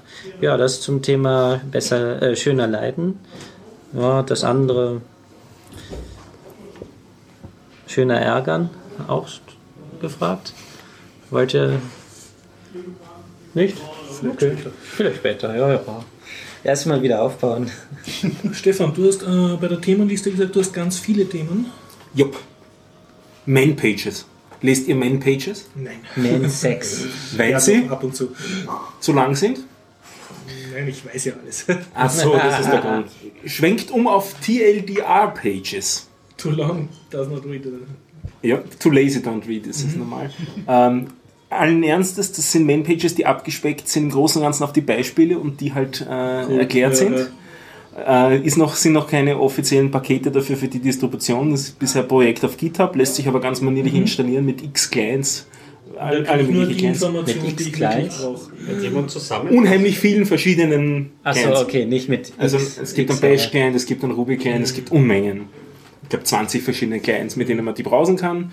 Und man kriegt eben wirklich nur das Minimum, also eine Handvoll Beispiele und diese Handvoll Beispiele immer dann an äh, Inline gleich erklärt. Ja. Auch ganz hübsch formatiert, grafisch formatiert, also im, im Text Man muss dazu sagen, die normale Mainpage ist ja eine lange Parameterliste. Und dann ganz unten kommen noch die Beispiele. überhaupt. Wenn Ja, du und sonst nur ganz oben irgendwas mit eckigen Klammern, äh, wie du die Parameter einsetzt. Vielleicht sollen wir es noch erklären, Man-Pages, kennt vielleicht nicht jeder. Also Manuals. wenn man unter der Kom Kommandozeile einen Befehl eingibt ja, dann, und nicht genau weiß, mit was für Optionen oder mit was für Zusatzparametern man den aufruft, dann kann man sich zu, ähm, damit helfen, indem man man und dann einen entsprechenden Linux-Befehl eingibt und dann wird da eben so eine Erklärung, eine schriftliche geliefert. Ja. Dann wird Und ich komme ganz gut zurecht damit. Du Nicht? ja, Spezielle nein, gibt es nein. unter Windows auch? Oder? Äh, theoretisch ja. Praktisch benutzt die keiner. Weil wenn du Sigwin installierst, dann sind die mit dabei. Als Laie und so möchte ich mich jetzt bezeichnen, kann ich damit einfach nichts anfangen. Das heißt, es nutzt mir. Weil als Laie gehst du wahrscheinlich auch nicht oft in die Konsole jetzt, wenn du. Ich, hab, ich benutze ja jetzt momentan nicht äh, regulären Linux, Ja. aber ja, naja, ja oft, also ja, immer mal wieder, aber Also, offensichtlich nicht oft genug. ne? Ja, einfach mal ausprobieren. Wenn du irgendwo eine Kommandozeile hast, Ja. einen Befehl Also und du wei- kennst dich nicht aus, dann gib einfach mal MAN, Ja, Abstand, da bin ich eben schon oft genug davor gesessen und dachte mir so, und jetzt werde ich erst recht den Schlau daraus. Ja, aber das ist, äh, spricht ja sehr für diese Tool. ja, genau, deswegen finde ich das Anfang. eigentlich eine ganz schöne Idee. Ja. Benutzt hier jemand Infopages?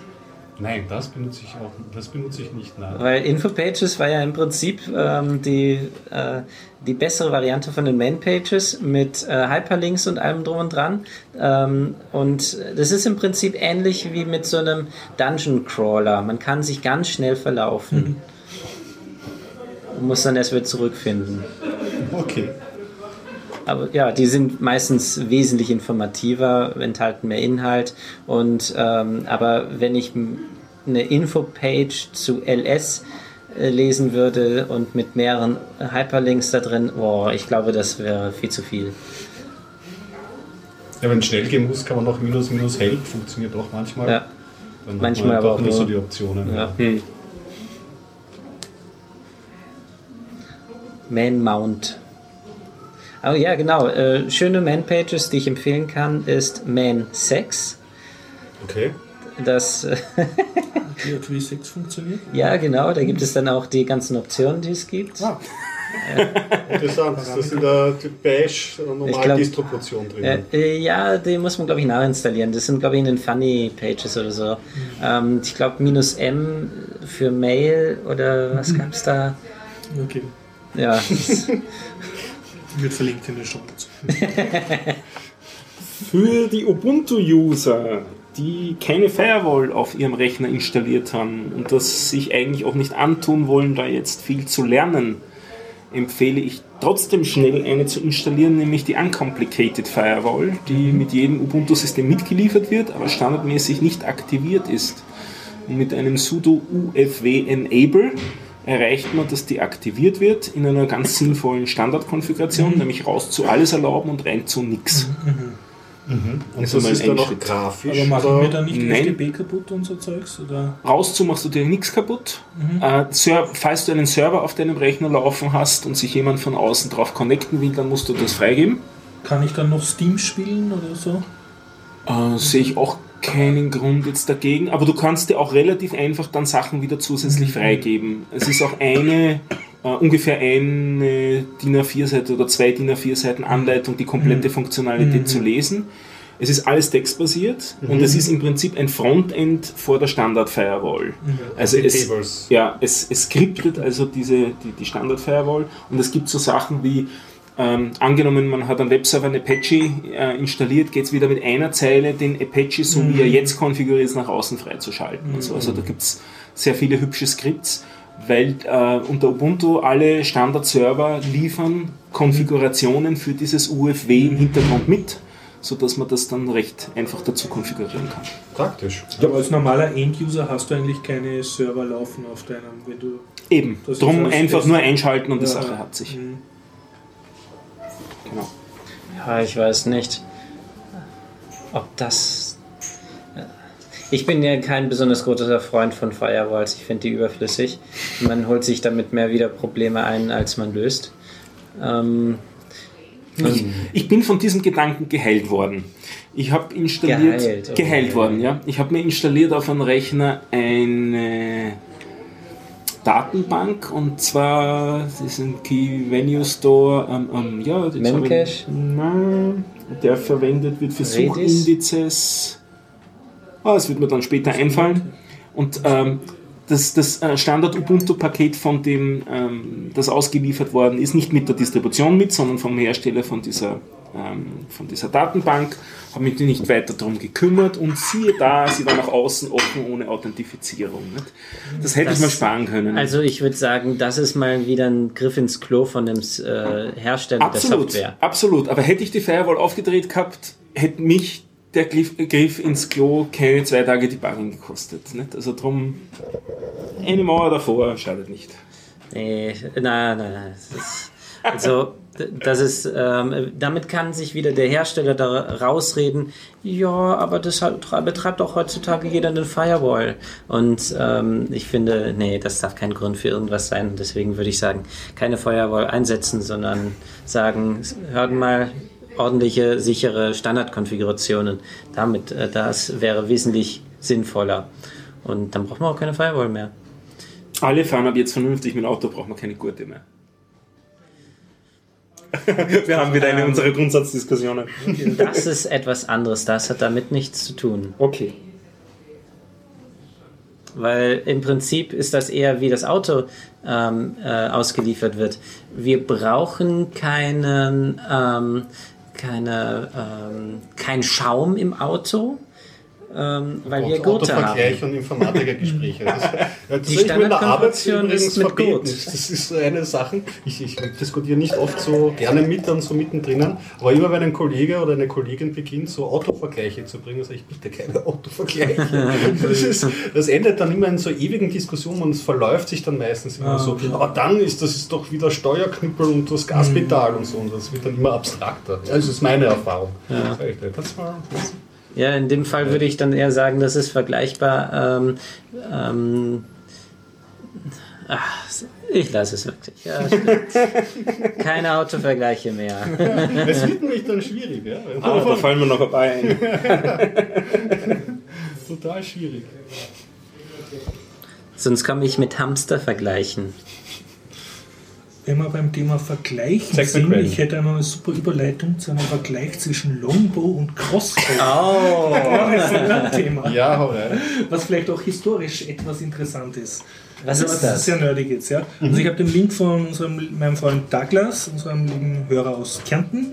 Und der hat ihn wieder verlinkt gefunden bei einem Security-Blog von Bruce Schneier, glaube ich. Das Ganze ist ein, so eine halb- oder ganz wissenschaftliche Arbeit, so ein Abstract, mehrere A4 Seiten lang. Okay. Äh, für mich extrem faszinierend zu lesen, aber ich muss dazu sagen, ich spiele auch seit 30 Jahren nonstop irgendwelche Kriegsspiele am Computer, wo man irgendwelche Armeen mittelalterliche Armeen aufeinander hetzt und äh, war auch einmal Bogenschießen, so mich fasziniert das einfach. Ja?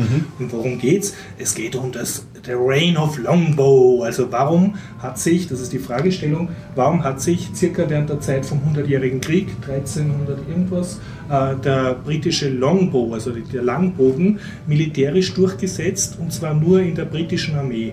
Okay. Und warum wurde der nicht weltweit adaptiert, speziell in der französischen Armee, weil damals haben sehr viele britische Könige in Frankreich praktisch Eroberungsfeldzüge geführt. Und da wird das halt jetzt äh, diskutiert. Länge mal Breite, was mich sehr ge gefallen hat, weil sonst, wenn man so als typischer Computerspieler, kann man so sein kleines virtuelles Maxal ausrüsten mit einem Crossbow oder mit einem Longbow und dann werden dann halt sehr runtergedampft die Unterschiede und das sind halt mehrere Unterschiede.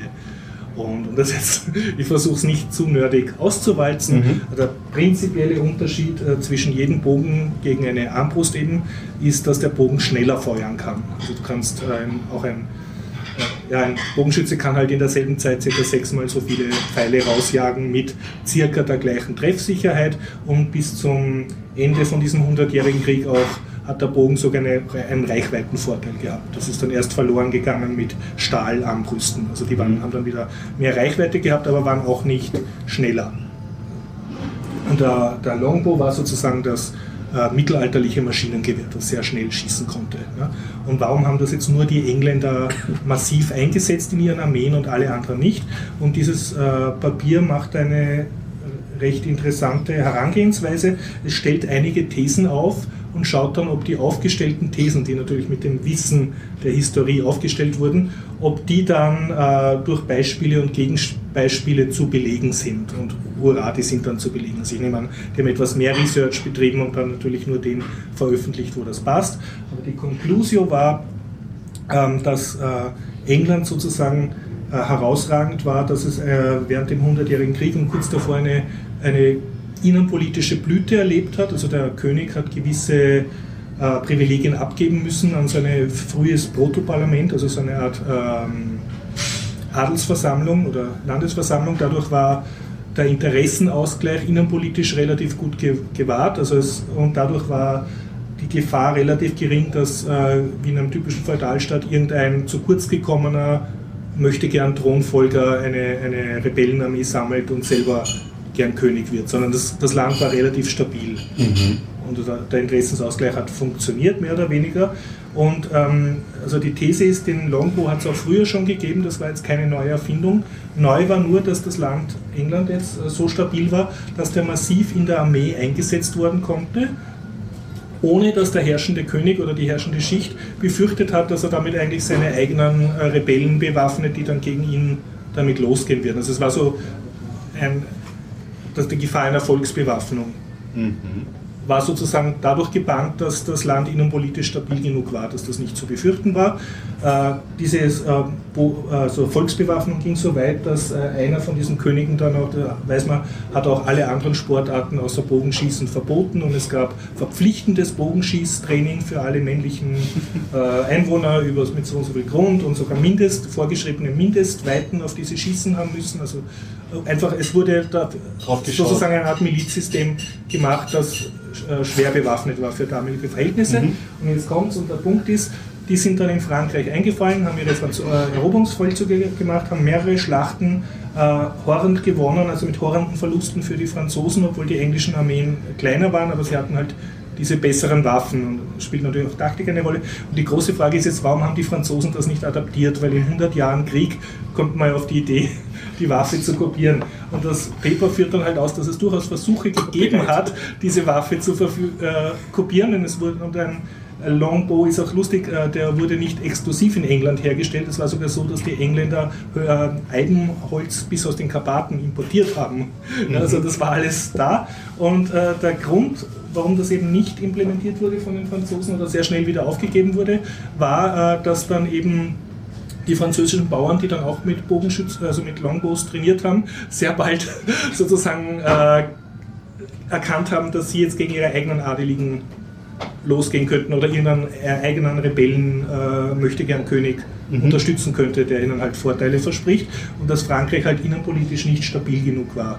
Um, und das für den typischen französischen äh, König oder Adeligen war die Gefahr einer Bauernrevolte oder eines, eines ähm, wie nennt man das, eines Pretenders, also eines äh, Konkurrenten, der jetzt sozusagen Zugriff hat auf, auf bewaffnete Armeen, ohne dass er die teuer ausrüsten muss, sondern dass er einfach nur seinen Bauern irgendwas verspricht und die kommen dann, war wesentlich größer als die Gefahr eines englischen Königs. Also dass er da ab und zu gegen den englischen König verliert und das wurde dann halt ausgewalzt in dem Papier. Zum Beispiel wurde gesagt, also auch wenn jetzt so ein Adeliger eine Schlacht verloren hat, gegen jetzt ein französischer Adeliger gegen die Engländer, hat er eine recht große Überlebenschance gehabt, weil die adeligen Gefangenen gegen Lösegeld ausgetauscht wurden. Also der Adel hat sozusagen grenzüberschreitend zusammengehalten gegen das Volk, mehr oder weniger. Und das Witzige ist sozusagen, äh, dass ähm, die Franzosen das sozusagen riskiert haben, Schlacht um Schlacht zu verlieren um 100 Jahre, beziehungsweise dazu übergegangen sind, Feldschlachten gar nicht mehr zu führen, sondern einfach sich in ihren Burgen verschanzt haben, was wieder die Engländer frustriert hat und haben dann dazu angefangen, das Land anzuzünden, um eben die Franzosen herauszulocken. Also mhm. sie haben halt taktisch anders reagiert äh, und nicht die Waffe adaptiert, was eigentlich die logische Konsequenz gewesen wäre eben wegen den innerpolitischen Opportunity Costs, die da dabei waren. Und das Killerargument ist, die Engländer hätten ja auch in den äh, Landstrichen von Frankreich, die sie militärisch besetzt hatten, äh, hätten sie einfach auch nur den Bauern erlauben können, Longbows zu benutzen, dann hätten sie nicht kompliziert von England Truppen hertransportieren müssen. Haben es aber nicht gemacht, weil sie in dem besetzten Land natürlich der Bevölkerung nicht getraut haben. Das ist sozusagen das Killerargument. Mhm. Und das Ende des Reign of Longbows war dann einerseits äh, Instabilität in England, also sind dort äh, Bürgerkriege gekommen. Und ähm, das andere ist, dass die Franzosen einfach 100 Jahre gewartet haben, bis die Technologie mit Stahlrüstungen so gut war, dass ah. also äh, es wieder einigermaßen einen Schutz gegeben hat von den teuren Rittern. Ja, beziehungsweise dass die Stahlarmbrüste äh, haben zumindest äh, den Reichweitenvorteil genau, gehabt. Es haben zwar immer noch die Longo schneller geschossen, aber ähm, ja, Crossbow hat halt andere. Und das Schöne war, dass das relativ detailliert ist. Sie schauen, ist ein Longbow teurer gewesen als ein Crossbow, war die Herstellung schwieriger, war das Training schwieriger und sie räumen halt mit so einigen Standardvorurteilen oder Gemeinplätzen auf, die man gemeinhin hört oder liest. Und mhm. sie sagen, na, ganz so war es nicht oder das war ein Grund, kann aber nicht der Grund gewesen sein. Und das Killer-Argument, das Sie halt in dieser Studie oder in diesem Aufsatz beschreiben, ist eben äh, die Kosten der innenpolitischen Instabilität. Wenn du sozusagen ein ein Volk, dem du nicht ganz traust, bewaffnest, hat sozusagen jeder eine Instant-Armee und sonst ähm, hat nur der, der eine Armee, der sich auch leisten kann, der Söldner bezahlen kann und eine Elitetruppe bezahlen kann und das hat damals in das Herrschersystem eben besser gepasst. Und die Ausnahme war sozusagen die politische Stabilität in England, die diese Waffentechnologie dann auch erlaubt hat. Longbow versus Crossbow wird verlinkt in den Shownotes. Wie bist du ja, dieses Paper Ja, in der Douglas hat man das geschickt, weil er okay, gewusst hat, dass ich gerne so Spiele spiele. Sehr Aber ich finde es für jeden, der gerne ja, ja, sich das, das interessiert. Ich hätte mich gefreut, hätte ich das im Geschichtsunterricht schon gelernt. Da hätte ich wirklich aufgepasst. Und ich hätte gerne eine Arbeit geschrieben drüber. Das wäre einfach cool. Darum hätte man ja auch Innenpolitik vermitteln können. Also insofern ist es ja auch ein, ein guter Punkt. Also man kann über solche Themen auch andere Themen mit, mit anhängen. Mhm. Was mir gefehlt hat bei dem Aufsatz, aber was ich mich freuen würde, wenn da irgendeiner das aufgreift und darüber ein Paper schreibt, wäre dieses Argument, ähm, nein, weil ich einfach mich freuen würde, darüber was mhm. Gescheites zu lesen, dieses Argument, das man von so Amerikanern immer wieder hört, dieses, äh, dass jeder Amerikaner hat das Recht auf eine Schusswaffe, die sind sehr gun crazy und, und behaupten auch, dass es in ihrer Verfassung drinnen, gibt so the right to be and bear arms oder have a well, well regulated militia. Ja, ja. Und ähm, und dieses Argument, also wie äh, kann man einem, bei einem innenpolitisch stabilen Land sich leisten, sozusagen das Volk zu bewaffnen, auch mit relativ gefährlich, eigentlich mit Maschinengewehren, was ja genau der Punkt ist. Mit, äh, es gibt in den USA Gesetze, ob Sturmgewehre jeder haben darf oder, oder nicht. Ne? Und ja, da, da, war natürlich jetzt in dieser Studie kein Bezug dazu, aber das hätte mich gefreut, mhm. da sozusagen den Bogen zu schlagen zur heutigen Zeit. Den Bogen. Den Bogen. Wie schön, das wäre eine Historiker in der Runde. Genau. Jetzt kannst du vielleicht ein bisschen das sehr, sehr drüber gehen. Das ist wirklich ein guter Punkt, weil die, die Frage der Bürgerwehr mhm. ja immer ganz stark dranhängt, äh, auch mit an den Demokratien. Und man sagt, in dem Moment, genau, weil in dem Moment, wer die Waffen hat, hat quasi auch die Macht. Mhm. Und äh, mit der Einführung der Demokratien sind auch die Bürgerwehren eingeführt worden. Also quasi die Bewaffnung der, der Bevölkerung. Genau. Mhm. Ja. Und insofern ähm, kann man das da sicher auch, äh, könnte man das sicher an das Thema auch knüpfen. Und mit ein bisschen Gegenwart. Ich wünsche mir einen Zeit-Podcast zu dem Thema. Ich bin für einen Zeitsprung eigentlich. Ja, Okay, das heißt also ganz naiv, rein theoretisch könnte man dafür sorgen, also wenn ein Staat meint, er sei sicher, also ähm, ein Staat, okay, boah, das ist Ja, jetzt die schon sagen wir mal ähm, die Regierung, wenn sie meint, dass die Regierung, die gerade herrscht, sei gut und im, äh, würde im Interesse der Bevölkerung ähm, handeln, dann könnte sie ja hingehen und sagen, okay, wir bewaffnen alle unsere Mitbürger ab 16 Jahren und wir können sicher sein, dass keine politischen Unruhen passieren. das nennt man auch allgemeine Wehrpflicht. Das ist ja das, was passiert seit der Industrialisierung. Genau, Martis hat natürlich irgendwie kanalisiert über das Militär und hat dann zum Beispiel so, wie heißen, wie heißen denn diese Gebäude, in denen die Waffen ähm, gelagert werden? Sind Ja, nicht Kasernen? Arsenale. Arsenale? Ja. Arsenal. Arsenal? Hm, Arsenale. Waffenkammer? Nee, die haben, die haben einen bestimmten Namen und die gibt es auch in jeder Stadt. Ähm, Oder zumindest hat sich, haben sich die dann auch so im 19. und 20. Jahrhundert in jeder Mhm. Stadt so etabliert. Einfach da, wo man die, die Bürger dann bewaffnet Zeughaus, mit, mit Zeug, sagen. Zeughaus, kann sein, genau, Zeughaus. Das wurde auch gestürmt 1848 in der Revolution in Wien. Da hat die Wiener Bevölkerung ein Zeughaus gestürmt und deshalb wurde dann das Arsenal gebaut, was den einzigen Zweck hat, da auf Wien zu schießen, weil das schneller möglich ist, falls das Volk noch einmal aufmuckt. Richtig, Zeughaus, genau. Ja. Also dass man schon ähm, die Waffen in der Stadt hat, aber nicht, dass die alle gleich bei den Leuten, also Ja. dass die Leute die nicht immer mit sich rumtragen. Also das ist dann schon eine andere Idee. Wobei aber in der Schweiz ja dieses Milizkonzept ist, dass jeder wirklich das Sturmgewehr zu Hause haben kann. Aber ich glaube nicht die Munition oder so. Ein bisschen Schritt haben sie da noch. Das heißt also, sie haben immer noch Angst vor der Bevölkerung. Ja, denke ich schon. Möchtest du in Wien leben, wo jeder Wiener mit einer Schusswaffe herumläuft? Hm, eine gute Ist das lang genug Frage. in Wien, dass du dir ausrechnen kannst, wie. Ah, das ist eine sehr, sehr, sehr schwere Frage. Also, wenn ich von der Prügelei gestern ausgehe, ähm, nicht gestern, äh, letzte Woche ausgehe, nein. Ähm, das eine ist, ähm, Stabilität ist die eine Sache, aber Stabilität kann ganz schnell ins Wanken kommen, wenn von außen Reize Ja. kommen. Der, ähm, Flüchtlinge ist jetzt nicht vielleicht ähm, ein Thema, was negativ behaftet ähm, sein muss oder sein soll oder so, aber ähm, das ist ein äußerlicher Reiz, wo äh, viele Menschen in Wien ähm, negativ darauf reagieren. Also auch ganz konkret, man sagt, dass im Burgenland die Waffenkäufe zum Beispiel extrem gestiegen sind, seit, seit der Flüchtlinge massiv kommen. So, Auch in äh, Köln zum Beispiel nach der Silvesternacht sind jetzt angeblich die, die Waffenverkäufe extrem nach oben gegangen. Tja, also im Endeffekt, ähm, ja, das Problem ist, dass die Reize von außen durchaus äh, etwas ganz schön ins Wanken geraten lassen können. Und Also, und- wenn müsste es weltweit sein. Organisieren sich die Bürgerwehren halt über Facebook. Auch als neue Tendenz jetzt. Das ist aber dann eben nicht die demokratische Variante. Die, Die sehen sich aber als Demokraten, oder? Ja, ich denke schon. Ja. Harmloseres Hörerfeedback. Die Frage, gibt es Fahrradparkplätze bei der Zypresse? Ja, die gibt's. ja. Äh, unmittelbar daneben haben wir ein Fahrradgeschäft, wo immer wieder Platz am Radständer ist. Und an der nächsten Straßenkreuzung zwischen Kaiserstraße und Westbahnstraße gibt es zwei Fahrradradständer. Ist hiermit beantwortet. Und noch was habe ich, wo wir den Daniel wieder ein bisschen reinziehen können. Der hat nämlich die Woche getweetet ein Animated GIF von Sor- Sortieralgorithmen woraufhin ich mich, also Visualisierung von Satiralgorithmen, das ich sehr hübsch gefunden habe, habe ich mich wieder daran erinnert an ein YouTube-Video, das ich in die Shownotes dazu ähm, dagegen schmeiße. Das ist die Visualisierung von 15 verschiedenen Satiralgorithmen.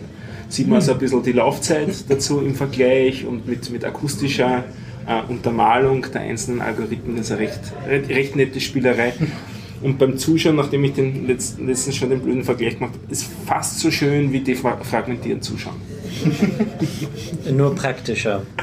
Wenn man es dabei lernt, ja. Ja. Wenn man nur zuschaut nicht. Ja, für euch ist das ja auch alles wahrscheinlich so ein bisschen selbstverständlich. Ähm, Ich lerne gerade Programmieren und für mich, da gibt es dann so Programmieraufgaben, wo man so einen Quicksort bauen muss. Und dann ja, googelt man mal und kommt drauf, okay, da gibt es irgendwie 20.000 Leute, die schon so coole Sachen damit gebaut haben. Und ähm, es gibt da noch tausende andere Alternativen, wie, wie man die, diese Suchalgorithmen verwenden kann. Und ich finde das super faszinierend. Und dieses GIF ist einfach großartig. Was lernst du denn gerade? Ähm, ich weiß nicht, ob das jetzt zu ausufernd ist, aber ich. Ähm,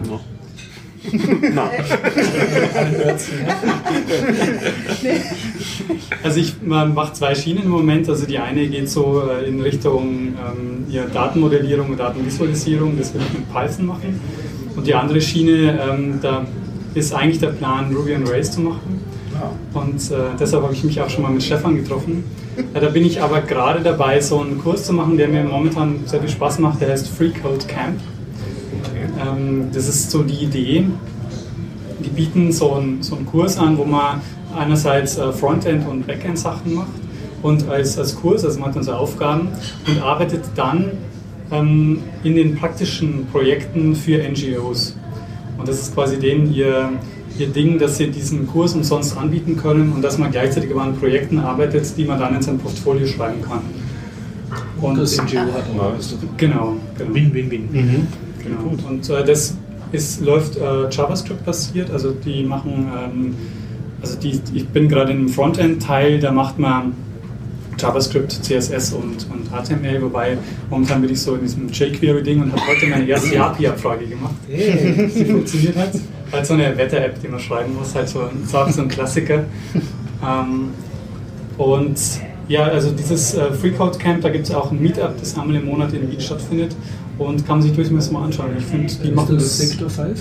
Oder? Äh, genau, die sind Ja. im Sektor 5, genau.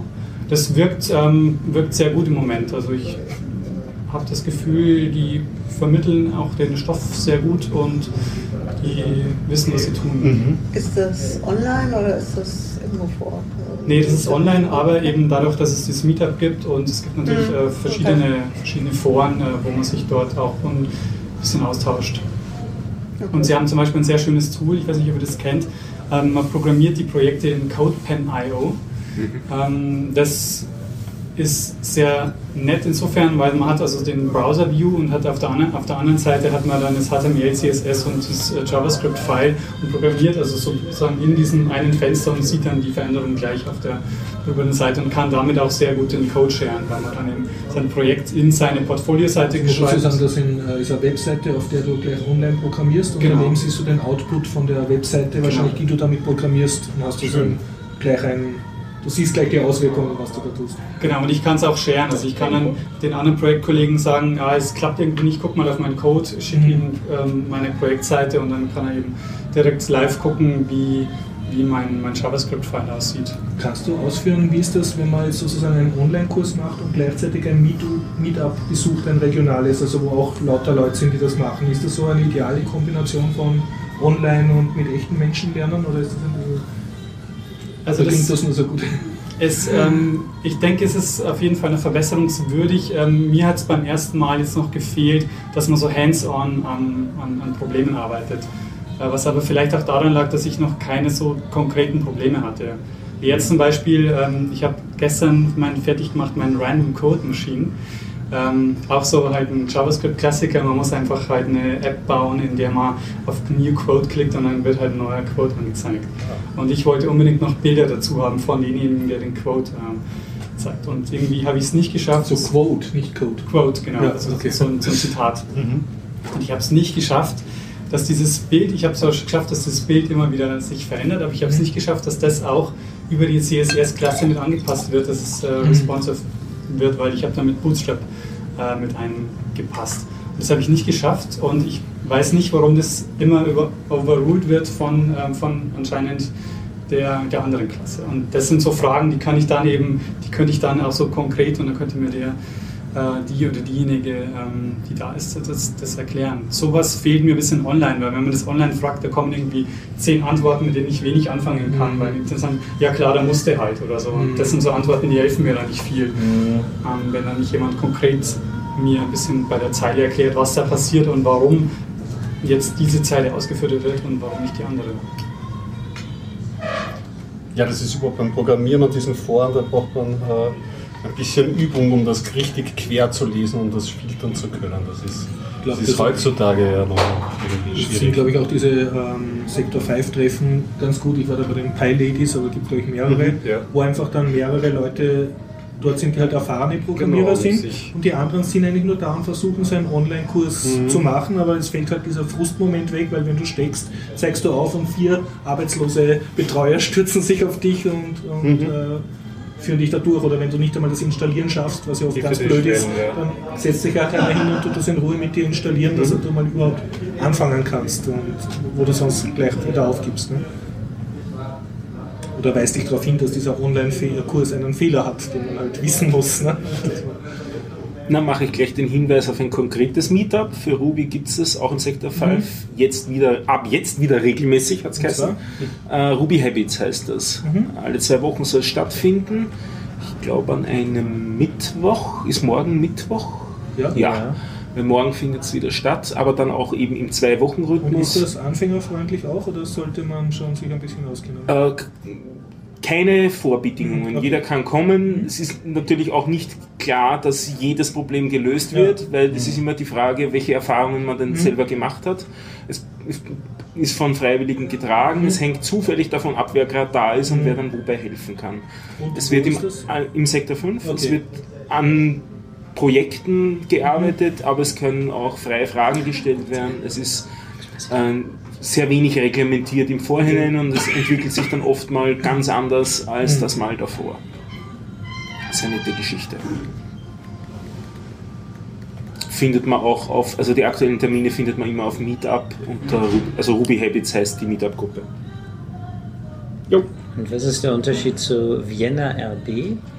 Das ist tendenziell eher der fortgeschritteneren Kurs, unter Anführungszeichen, also eigentlich kein Kurs. Diese, dieses, äh, was ich vorher genannt habe, Ruby Habits, da geht es eben darum, gemeinsam zu coden.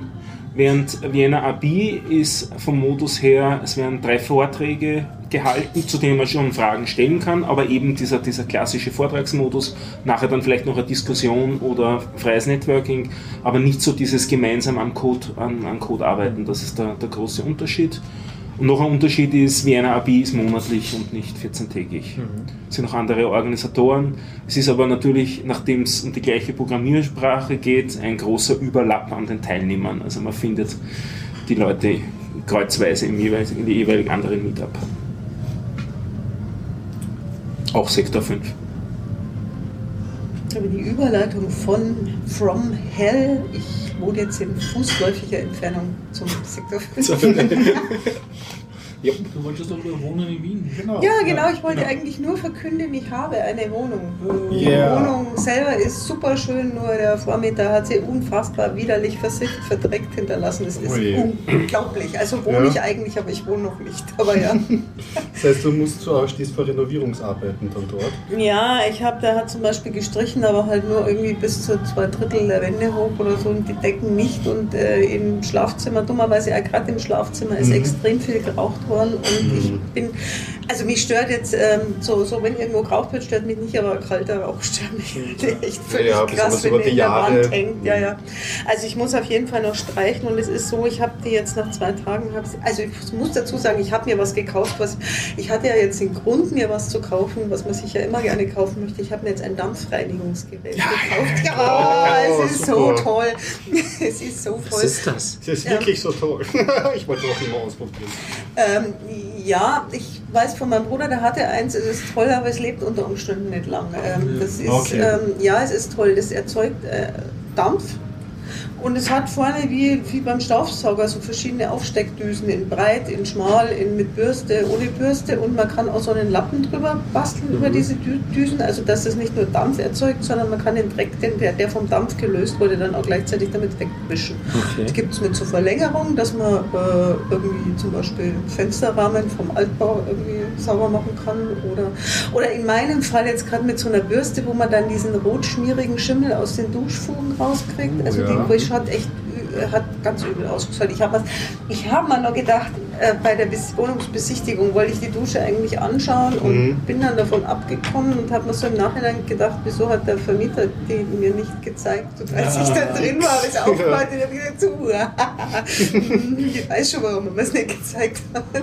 So, aber ähm, also ich würde jetzt mal sagen, wenn man sowieso einen Staubsauger hat und irgendwie einen Wischmopp und Dingens, dann braucht man so ein Gerät nicht. Aber ähm, das hat jetzt 150 Euro gekostet. Ich habe keinen Staubsauger, ich hätte eher einen neuen gebraucht. Und Wischmopp, äh, der ist nur in München, weil ich habe ja jetzt irgendwie zu untermiete gewohnt. Ich habe jetzt einfach nichts gehabt, womit man putzen hätte können und habe mir jetzt einfach die 550 Euro dieses Gerät gekauft. Und damit kann man halt echt alles putzen. Also da kann man von, von Küchenoberflächen bis äh, Boden, Dusche, Parkettboden, wirklich alles putzen. Ich Also putze aber Parkett jetzt kann man schon auch damit den putzen. zweiten Tag, bitte. Ja. Man kann Parkett damit putzen. Äh, ja. Also, weil es Dampf ist ja Wasser. Und Ja. Ja, aber Das ist ein das Wasserschmutz ist, also der macht, das macht nicht mehr Feuchtigkeit, als wenn du feucht durchwischst und du kannst ein Parkett auch feucht Ja. wischen. Und damit bekommt man auch Schimmel aus den Fugen? Das ist, ja, da gibt es so eine Düse, die macht so einen, so einen feinen, so einen, so einen kleinen, also die, die hat vielleicht so einen Stecknadelkopf großen äh, Dampfauslass und das macht einigermaßen Druck und dann macht das, das pustet echt den Schimmel aus den Fugen Oh. raus. Also Ich habe auch so ein Ding, ähm, eine Zeit lang waren die recht modern, weil es hieß, das ist auch super hygienisch, weil es eben heiß ist. Ja, Die- also für Ja. mich wäre das eine Option, weil ich bin Allergiker. Die nächste Runde hieß dann, nein, Vorsicht, so heiß ist das auch nicht. Das, So was da rauskommt, also das tötet keine Bakterien ab. Okay, und so das ist mir wurscht, Also aber- das nicht als Argument Ja. nehmen. Ich habe das Gefühl, also was du mit einem, mit einem so einem, so einem Spülischwamm und so nicht loskriegst, das kriegst du mit dem Dampfreiniger auch nicht los. los. Darum habe ich dann eigentlich wieder aufgehört damit. Ach so, ne, Ich also bin jetzt hab- eher wieder mit Essig und Spüli unterwegs und so. Also ich kann es ich kann's jetzt nicht beurteilen. Ich habe es noch nicht geschafft, irgendwie eine Wohnung selber so dreckig zu machen, wie Mhm. die ist. Also das kann ich jetzt eigentlich schlecht beurteilen. Und nachdem ich, wie gesagt, keine Putzsachen hatte, haben wir gedacht, kaufe jetzt alles einzeln zusammen oder kaufe mir jetzt ein Gerät, mit dem ich jetzt da durchputze. Ähm, ich weiß nicht, ob ich sonst gekauft hätte. Aber es hat schon, ich habe es Aber Spaß versucht. macht's schon, das Ich bin, schon ja, es macht super Spaß. Es macht total Spaß. Da Bin ich schon überzeugt. Das, das Einzige, was besser ist, ist ein Hochdruckreiniger, aber das ist Ja. halt nicht wohnungskompatibel. Sinn. Ja, Ja, Hochdruckreiniger also- und dann Fugenreiniger. Und, und angeblich Laubbläser, aber da habe ich keine Erfahrung. Hör auf. Hättest du Lust? Ja, ja, ich kann es verstehen, warum man mit so, einem- da- warum man so einen Laubbläser mit so einem. Laubbläser, also obwohl es nicht effektiv ist, aber ich kann es schon verstehen. Laubbläser Also habe ich- gute Erfahrungen gemacht. Ja. Ich, war, also ich war Zivildienstleister in einem, einem Seniorenheim und ich war quasi der, Hausmeistergehilfe und ich musste, die hat- hatten so einen großen Baum im Garten da musste ich jeden Tag den Laubbläser äh, im Herbst äh, rausholen. Das war nicht so angenehm. Also es macht nicht so viel Spaß, Nicht? wie man, wie man denkt. Nee, es ist viel zu laut und es ist Ja, zu laut ist es. Aber also Hochdruckreiniger ist super, das kann ich nur empfehlen. Das. Kettensäge Was ich schon mit Hochdruckreinigern alles kaputt gemacht habe. Echt, ich wollte mir eigentlich ganz ursprünglich wollte ich ja gar keinen Dampfreiniger kaufen, sondern einen Dampfsauger mieten. Dann haben mir die im Baumarkt aber gesagt, ja, das hat keinen Sinn. Der schafft zwar einen Teppichboden sauber zu kriegen, aber mit Parkett oder Fliesen habe ich schon keine Chance. Und dann habe ich an diese eklige Dusche gedacht und habe gedacht, wenn der schon kein Parkett schafft, dann schafft er diese Dusche erst recht nicht. Und dann hatten sie eben dieses Gerät. Und dann, also der macht aber schon, also der, ich habe am Sonntag bin ja da quasi eingezogen so und da, da habe ich angefangen mit so einem Steuerschwamm und so zu putzen. Der ist schon besser. Also das Ah, weiß ich nicht, ob das nicht vielleicht ja. einfach mit der Zeit nachlässt, die Mhm. Wirkung, das kann schon sein. Momentan habe ich gerade meinen Spaß. Na, eigentlich nicht, weil ich will jetzt endlich mal richtig einziehen, aber es ist, macht deutlich mehr Spaß als mit Schrubber und so zu putzen. Ja, genau. Ja, ich bin schon am überlegen, wo ich mir auch einen Dampfreiniger besorge. Meine Gerätschaften zu Hause machen gar keinen Spaß. Kann man So einen auch geerbten WG-Staubsauger, da ist der Sackerl gefilterweise so nach zweimal drüber fahren voll. Und ja, es bläst auch mehr als es saugt. Habe ich manchmal das Gefühl, Ja. aber. Kann Ja. man damit auch das Bett reinigen? Also die Matratze zum Beispiel? Fällt mir so Nee, gerade ein. Aber Das ich geht habe mir eine. Matratze gekauft, bei der man den Zug abmachen und in die Waschmaschine stecken kann. Das finde ich nämlich auch Äh, praktisch. ja, ähm, Also ich habe hab auch eine neue Matratze gekauft. Ja. Das ist nichts, wenn man jetzt schon irgendwie wohnt, sondern wenn man halt neu, ganz neu einzieht. Mhm. Ja, nee, kann okay, man das nicht, weil es saugt den, der, die Feuchtigkeit nicht weg. das wäre in diesem Fall egal. Also ähm, ich habe jetzt nicht an die Matratze gedacht, sondern an meine Bettwäsche, ähm, weil da heißt es immer ähm, in den Trockner äh, legen. Ich habe aber keinen Trockner. Ähm, will mir auch keinen anschaffen und ähm, ich weiß, dass ähm, Tau zum Beispiel sehr gut für meine Bettwäsche ist. Also so- einen Sonnentau rauslegen früh morgens äh, ist sehr gut für meine Bettwäsche. Und ich habe mir gedacht, Moment mal, Feuchtigkeit gut, Wärme ist gut, vielleicht ist die Kombination auch gut. Nur waschen darf ich es halt eigentlich nicht. Nicht? Nein, die Bettwäsche soll man nicht in die Waschmaschine stecken. Ach so, du, ich, ja, ich, du meintest jetzt nicht nur den Bezug außen, sondern das komplette. Ich meine das Innenleben, Ah, das. Plümo und das Kopfkissen. Okay. Ja, weiß ich nicht. Also das ist von, von der Hitze her, ich, ich glaube, es heißt zwar immer, was du gerade gesagt hast, Stefan, ähm, dass, dass das irgendwie desinfiziert ist, hieß es lange Zeit, aber das glaube ich nicht. Ja, weil das ich kann mir zum wurscht. Beispiel, also wenn ich in den Backofen reinlang, was ich manchmal mache, dann, dann kann ich mir an irgendwelchen Dampf schon verbrühen und ich habe jetzt ab, aber heute ein paar Mal versehentlich vor diese Düse gelangt und habe mich nicht irgendwie am Finger Mhm. verletzt. Es ist schon sehr warmer Mhm, Dampf, der genau. Dreck Mhm. löst. Es ist aber dann eher die, diese, diese, dass der Schimmel weggeht oder so, das ist mehr der Druck als die, Ja. die Hitze. Also ich weiß es nicht, ob du dir dann nicht eher noch irgendwelche Keime züchtest, weil die warmes, Mhm. feuchtes Warme, feuchte Luft, ja, stimmt auch wieder. Draußen Also- der Tau ist eher kalt und die Luft äh, im Trockner ist eher warm. Ja, ja, okay, Also stimmt auch wieder.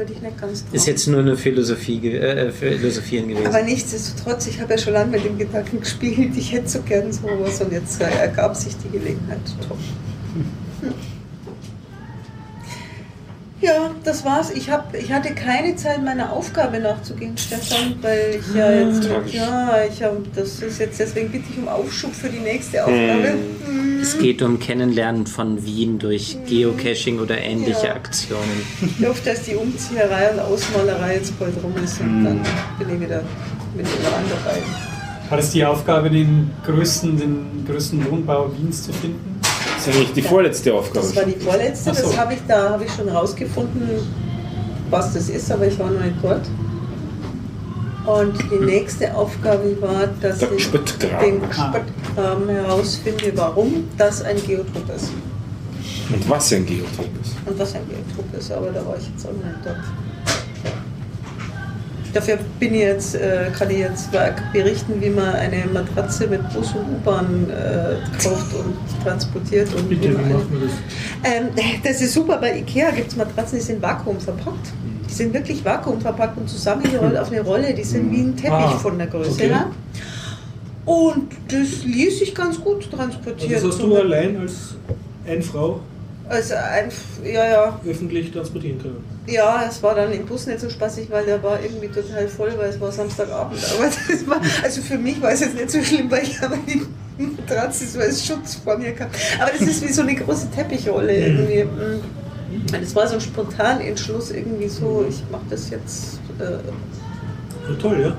ja, genau. Ähm, aber wie gesagt, irgendwelche Sehenswürdigkeiten anschauen. Also haben wir noch nicht geschafft.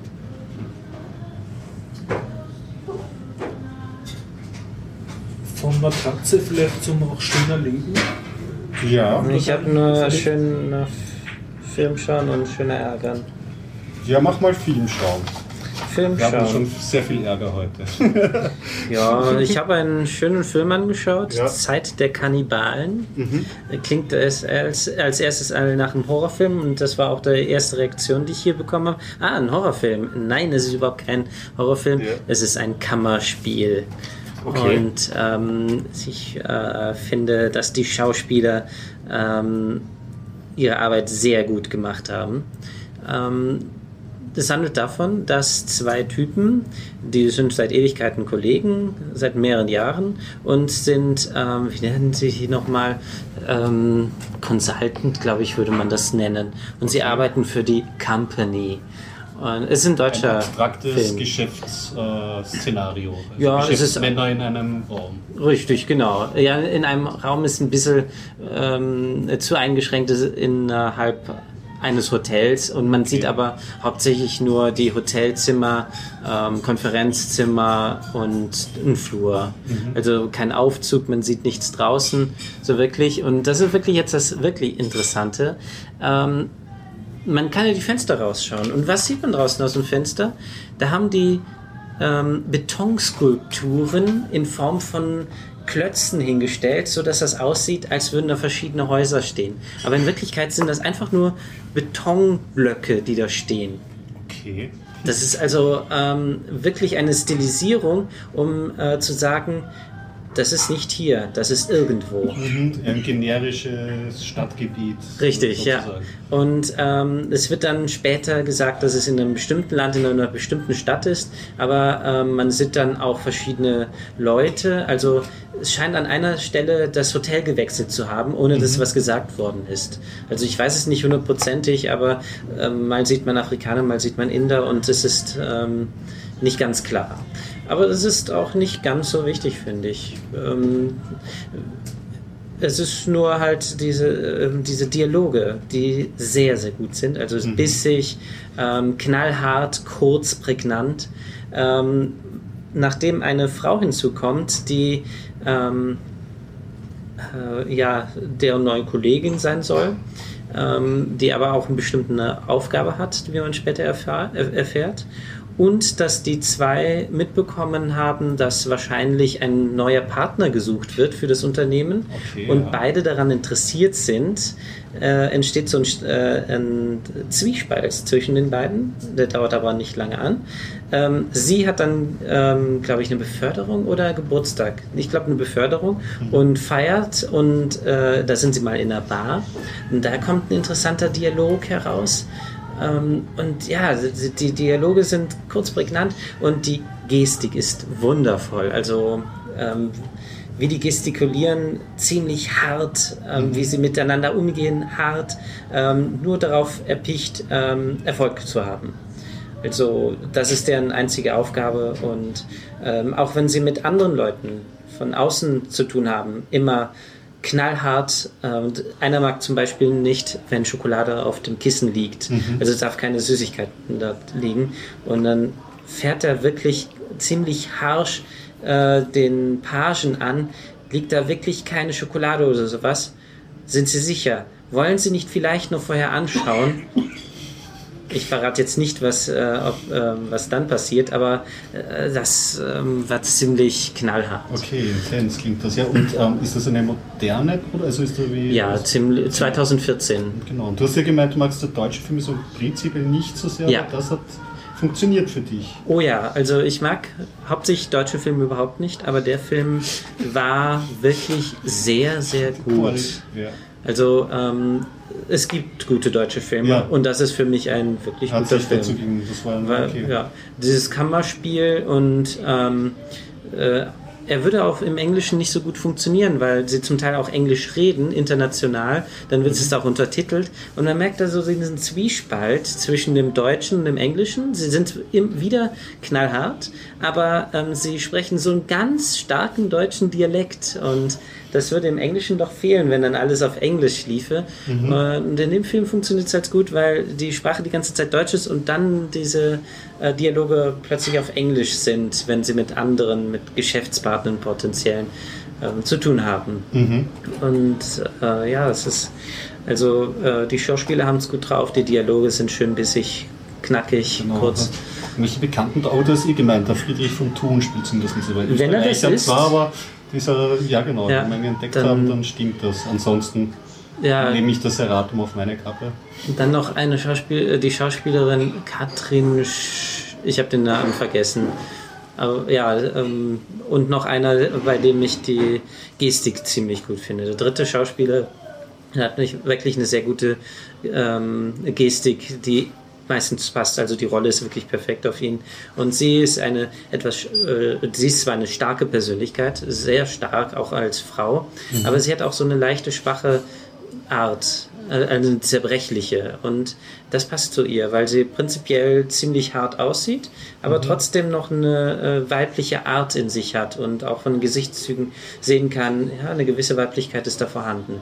Und der dritte ist halt ein ähm, Ehemann, der, ähm, ähm, der Probleme hat in seiner Ehe und halt, das passt auch perfekt. Also, das, ähm, das ist auch dann der, der, den wir vorhin gesehen haben. Ich habe den Namen schon wieder Der vergessen. Friedrich von Thun. Ja, wenn er das ist, ähm, das passt sehr gut als Familienvater, der gescheitert ist. Ja, ja, ja. seine, ja, Ja, gute Stimme der Friedrich Thunder. Spricht die auch in so ein paar historischen Dokus. Ja, genau. und abgefahren, wie halt der andere mit dem Fahrrad, mit dem Rennrad durch das Hotel fährt und zum Teil im, äh, im Hotelzimmer herumfährt. Also äh, manche sehr seltsame Szenen. Ja, skurril. Okay. Ja, und die Außenbauten natürlich, man sieht nur das. Ja, und ähm, draußen, was man mitbekommt, ist, dass da ein bisschen Ballereien stattfinden und ähm, sie haben so langsam, naja, wir würden schon rausgeholt werden, wenn hier wirklich Krieg ausbrechen würde. Also So eine Stimmung ist halt auch noch mit dabei und das, ähm, Ja, es klingt spannend.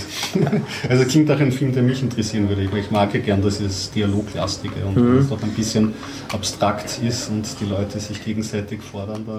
Das ist in dem Fall wirklich der Fall. Also man weiß auch nicht so richtig, worum es geht, weil das nicht wirklich angesprochen wird, sondern nur ähm, es gibt Probleme und es muss gelöst werden. Und halt dieses bissige Sehr gut. Also wie heißt der Film nochmal? Zeit der Kannibalen. Zeit der Kannibalen, genau. Das ist super. Aha, das schreibe ich mal auf. Oder schaust du ihn schon noch nach? Ja, machen wir noch, weil Leute, ich, ich, ich, unser Alphonik-Budget ist nicht endlos, sage ich. Was sind wir schon? Noch eine, Minu eine Minute, zwei Stunden. Noch eine Minute, zwei Stunden? Nein, eine Minute noch zu den zwei Ich Stunden. könnte Das also ich einen. Film machen in kurz oder eine TV-Serie. Eine TV-Serie oder ein Ding? Nein, wo da noch nach dir das hinsteht. TV-Serie. Ja, TV-Serie. TV-Serie, Okay, ja. Ähm, ich bin ein großer Fan von Louis C.K., amerikanischer Stand-up-Comedian. Und der hat jetzt ein sehr interessantes Projekt. Er hat eine neue Serie, die er direkt vermarktet, ohne irgendwelche Publisher oder Netzwerke dazwischen, sondern er verkauft sie direkt über seine Webseite. Ähm, die Serie heißt Horace und Pete. Ja. Ist keine klassische Comedy, sondern etwas, was also irgendwie undefinierbar hält. Also er sagt, es hat lustige Momente und ich glaube, er weiß selber nicht ganz, wie es wird. Ja. Aber er sorgt halt, also er hat ein, ein Studioset sozusagen mit Fixkameras und wenn ich das Konzept richtig kapiert habe, wird das halt sehr schnell äh, geschossen, nicht mehr viel editiert und dann sehr schnell veröffentlicht. Also er hat wenig Zeit dazwischen und kann dadurch sehr ähm, gut auf aktuelle Ereignisse einfließen lassen. Also die Gags oder die Dialoge sind sehr zeitnah am politischen Geschehen. Ja. Er hat- nicht diese große Aber es ist Produktionsveröffentlichungsverzögerung. eine Serie, es ist Ja, kein Videoblog in dem Sinne. Nein, nein, das ist einfach eine Serie und ich würde sagen, ich habe mir das natürlich anschauen müssen und bin jetzt auch schon ein großer Fan davon. Es ist aber jetzt nicht so das typische Serie, wo du halt das Setting weißt und, und denkst, ah, die zwei Hauptdarsteller werden sich wahrscheinlich am Ende der Season 1 kriegen und zusammenkommen und so. Das ist dann nicht, sondern ich würde es am ehesten als Kammerspiel betrachten. Es gibt so- hat der Ja, des äh, es gibt auch genau zwei, zwei Sets, also zwei verschiedene Szenen. Also es lebt davon, dass unterschiedliche Schauspieler sind und der Hauptdarsteller, der heimliche Hauptdarsteller ist sozusagen eine Bar, eben das, ein Etablissement, so ein, ein, eine Bar, wo so Alkoholiker abhängen und Whisky trinken. Und äh, sehr viele Freunde von Louis C.K. sind eben äh, mehr oder weniger bekannte Comedians und die haben dann alle Gastauftritte oder Auftritte dort. Werden jetzt aber nicht in primär lustigen Rollen gecastet, sondern haben einfach Dialog-Sprechrollen. Ja. Und ähm, ja, ähm, diese Bar, äh, wo halt der Louis C.K. ein Mitbesitzer ist, der aber diversen Ansprüchen nicht genügt, die hat noch etwas, was mir sehr gefällt. Die hat einen alt, älteren Opi, äh, der irgendwie der ältere Besitzer ist, der noch mithilft, also der, der Großvater sozusagen. Und der ist halt mit seinen Ansichten und seiner politischen Korrektness so irgendwo in der Eisenhower-Zeit festgesteckt und, und, und erklärt auch lautstark halt immer sein Weltbild, das halt frisch aus den 50er Jahren kommt. Also, das ist halt ein angenehmer Kontrast zu, zu, zu der heutigen Zeit. Also, Ein paar Witze sind halt auch ein bisschen sehr derb und so, aber es ist ein ist ganz nett und konfrontativ. Und äh, es, ich habe jetzt noch kein durchgehendes Thema entdeckt. Also eine, es gab jetzt, glaube ich, vier Episoden. Eine war zum Beispiel wirklich nur, dass seine Ex-Frau ihr irgendwas erzählt, wie sie eine Affäre hat. Und sie erzählt das halt ihrem Ex-Mann und dann reden sie ein bisschen drüber und, und das war alles. Also es- du lebst eigentlich voll nur von dem einen Dialog. Und andere sind so mehr so Bar-Szenen, wo halt ähm, diverse Gäste da sind, die sich halt so und so aufführen. Alle sind irgendwie ein bisschen depressiv und haben ihre eher sel seltsamen Depro-Probleme. Also jetzt nicht, nicht so auf Bruhaha, sondern auch irgendwie ernster, aber es hat durchaus sehr lustige und seltsame, komische Momente. Du hast ja gemeint, dass er generell so der, ähm, dieser Komiker so in die Richtung geht, dass man, dass es nicht der Buhaha-Humor Na. ist, sondern dann immer wieder so ins Ja, Ernste. eher, übergeht. eher so, oh, da jetzt sei nicht so depressiv und so, aber er kann das wirklich sehr gut einfach nur, er kann nicht funktionieren. Also das ist eine hohe Ja. Kunst bei ihm. Ne? Also, ähm, er scheitert schon an sehr einfachen Situationen und man fühlt mit und andererseits reißt dich so an. So, äh. Weil Ja. du sagst ja, das, äh, ihr sorgt selber für die Verteilung, geht nicht über die großen Netzwerke. Wie Ja. ähm, macht er dann Geld mit der Serie? Also Er kostet- sammelt direkt auf der Webseite Geld. Aber du kannst es dir auch so anschauen, ohne dass du zahlst. Nein, also wenn du jetzt nicht zu illegalen Methoden greifst, habe ich noch keinen Weg entdeckt.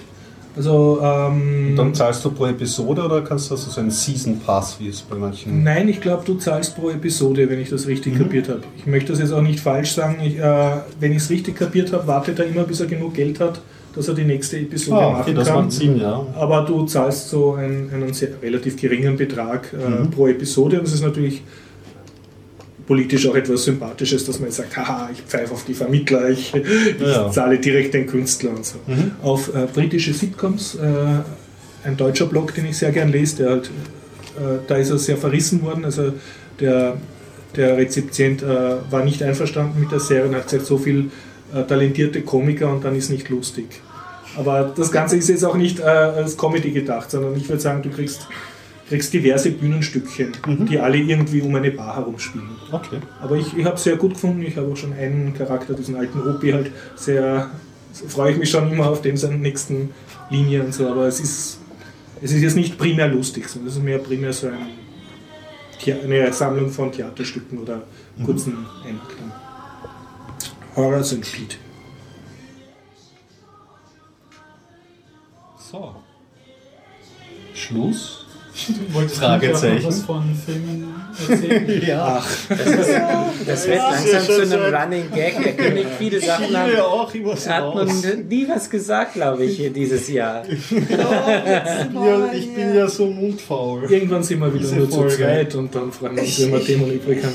Ich, ich habe ja jetzt auch nicht über einen Film erzählt. Achso, Ja, das kann ich nächstes Ja, Mal stimmt. machen oder so. Oder Ja, ja, machen wir. Der, der, der ist Machen wir einen schon, Kombi. Du machst den Inception und ich mache das nächste Mal mein Agatha Christie. genau, weil der Inception ist schon so alt, der läuft gewiss nicht. gibt's ja und extrem die, schöner die Agatha Christie ist in Woche. 78 79, also das bist du doch top modern. Ah, ja, ja, ja. Ja. gut, dann verabschieden wir uns. Ja. Daniel, ein Schlusswort. Das war dein erster Live-Biertaucher, oder? Ja, Ja. danke, dass ich teilnehmen durfte. Ja, danke. Hat Spaß gemacht. Oh, so, so, so demütig war ich nicht beim ersten Mal, gell? Er hat auch Bleistifte bekommen. Ja, ich habe mal eingenommen, so ist das. Zwei. Ich podcast doch schon so lang. Gut, äh, wenn Sie dabei sein wollen, wie der Daniel, dem es gut gefallen hat, einfach am nächsten Dienstag dazu sein, äh, dabei sein, 19.30 Uhr, Westbahnstraße 35a in der Zypresse. Wenn wir nicht pünktlich sind, wir kommen dann später. Also nicht Ja. erschrecken. Aushauen. Bis dann. Schön war's. Und Baba. Tschüss. Aus ist es noch lange.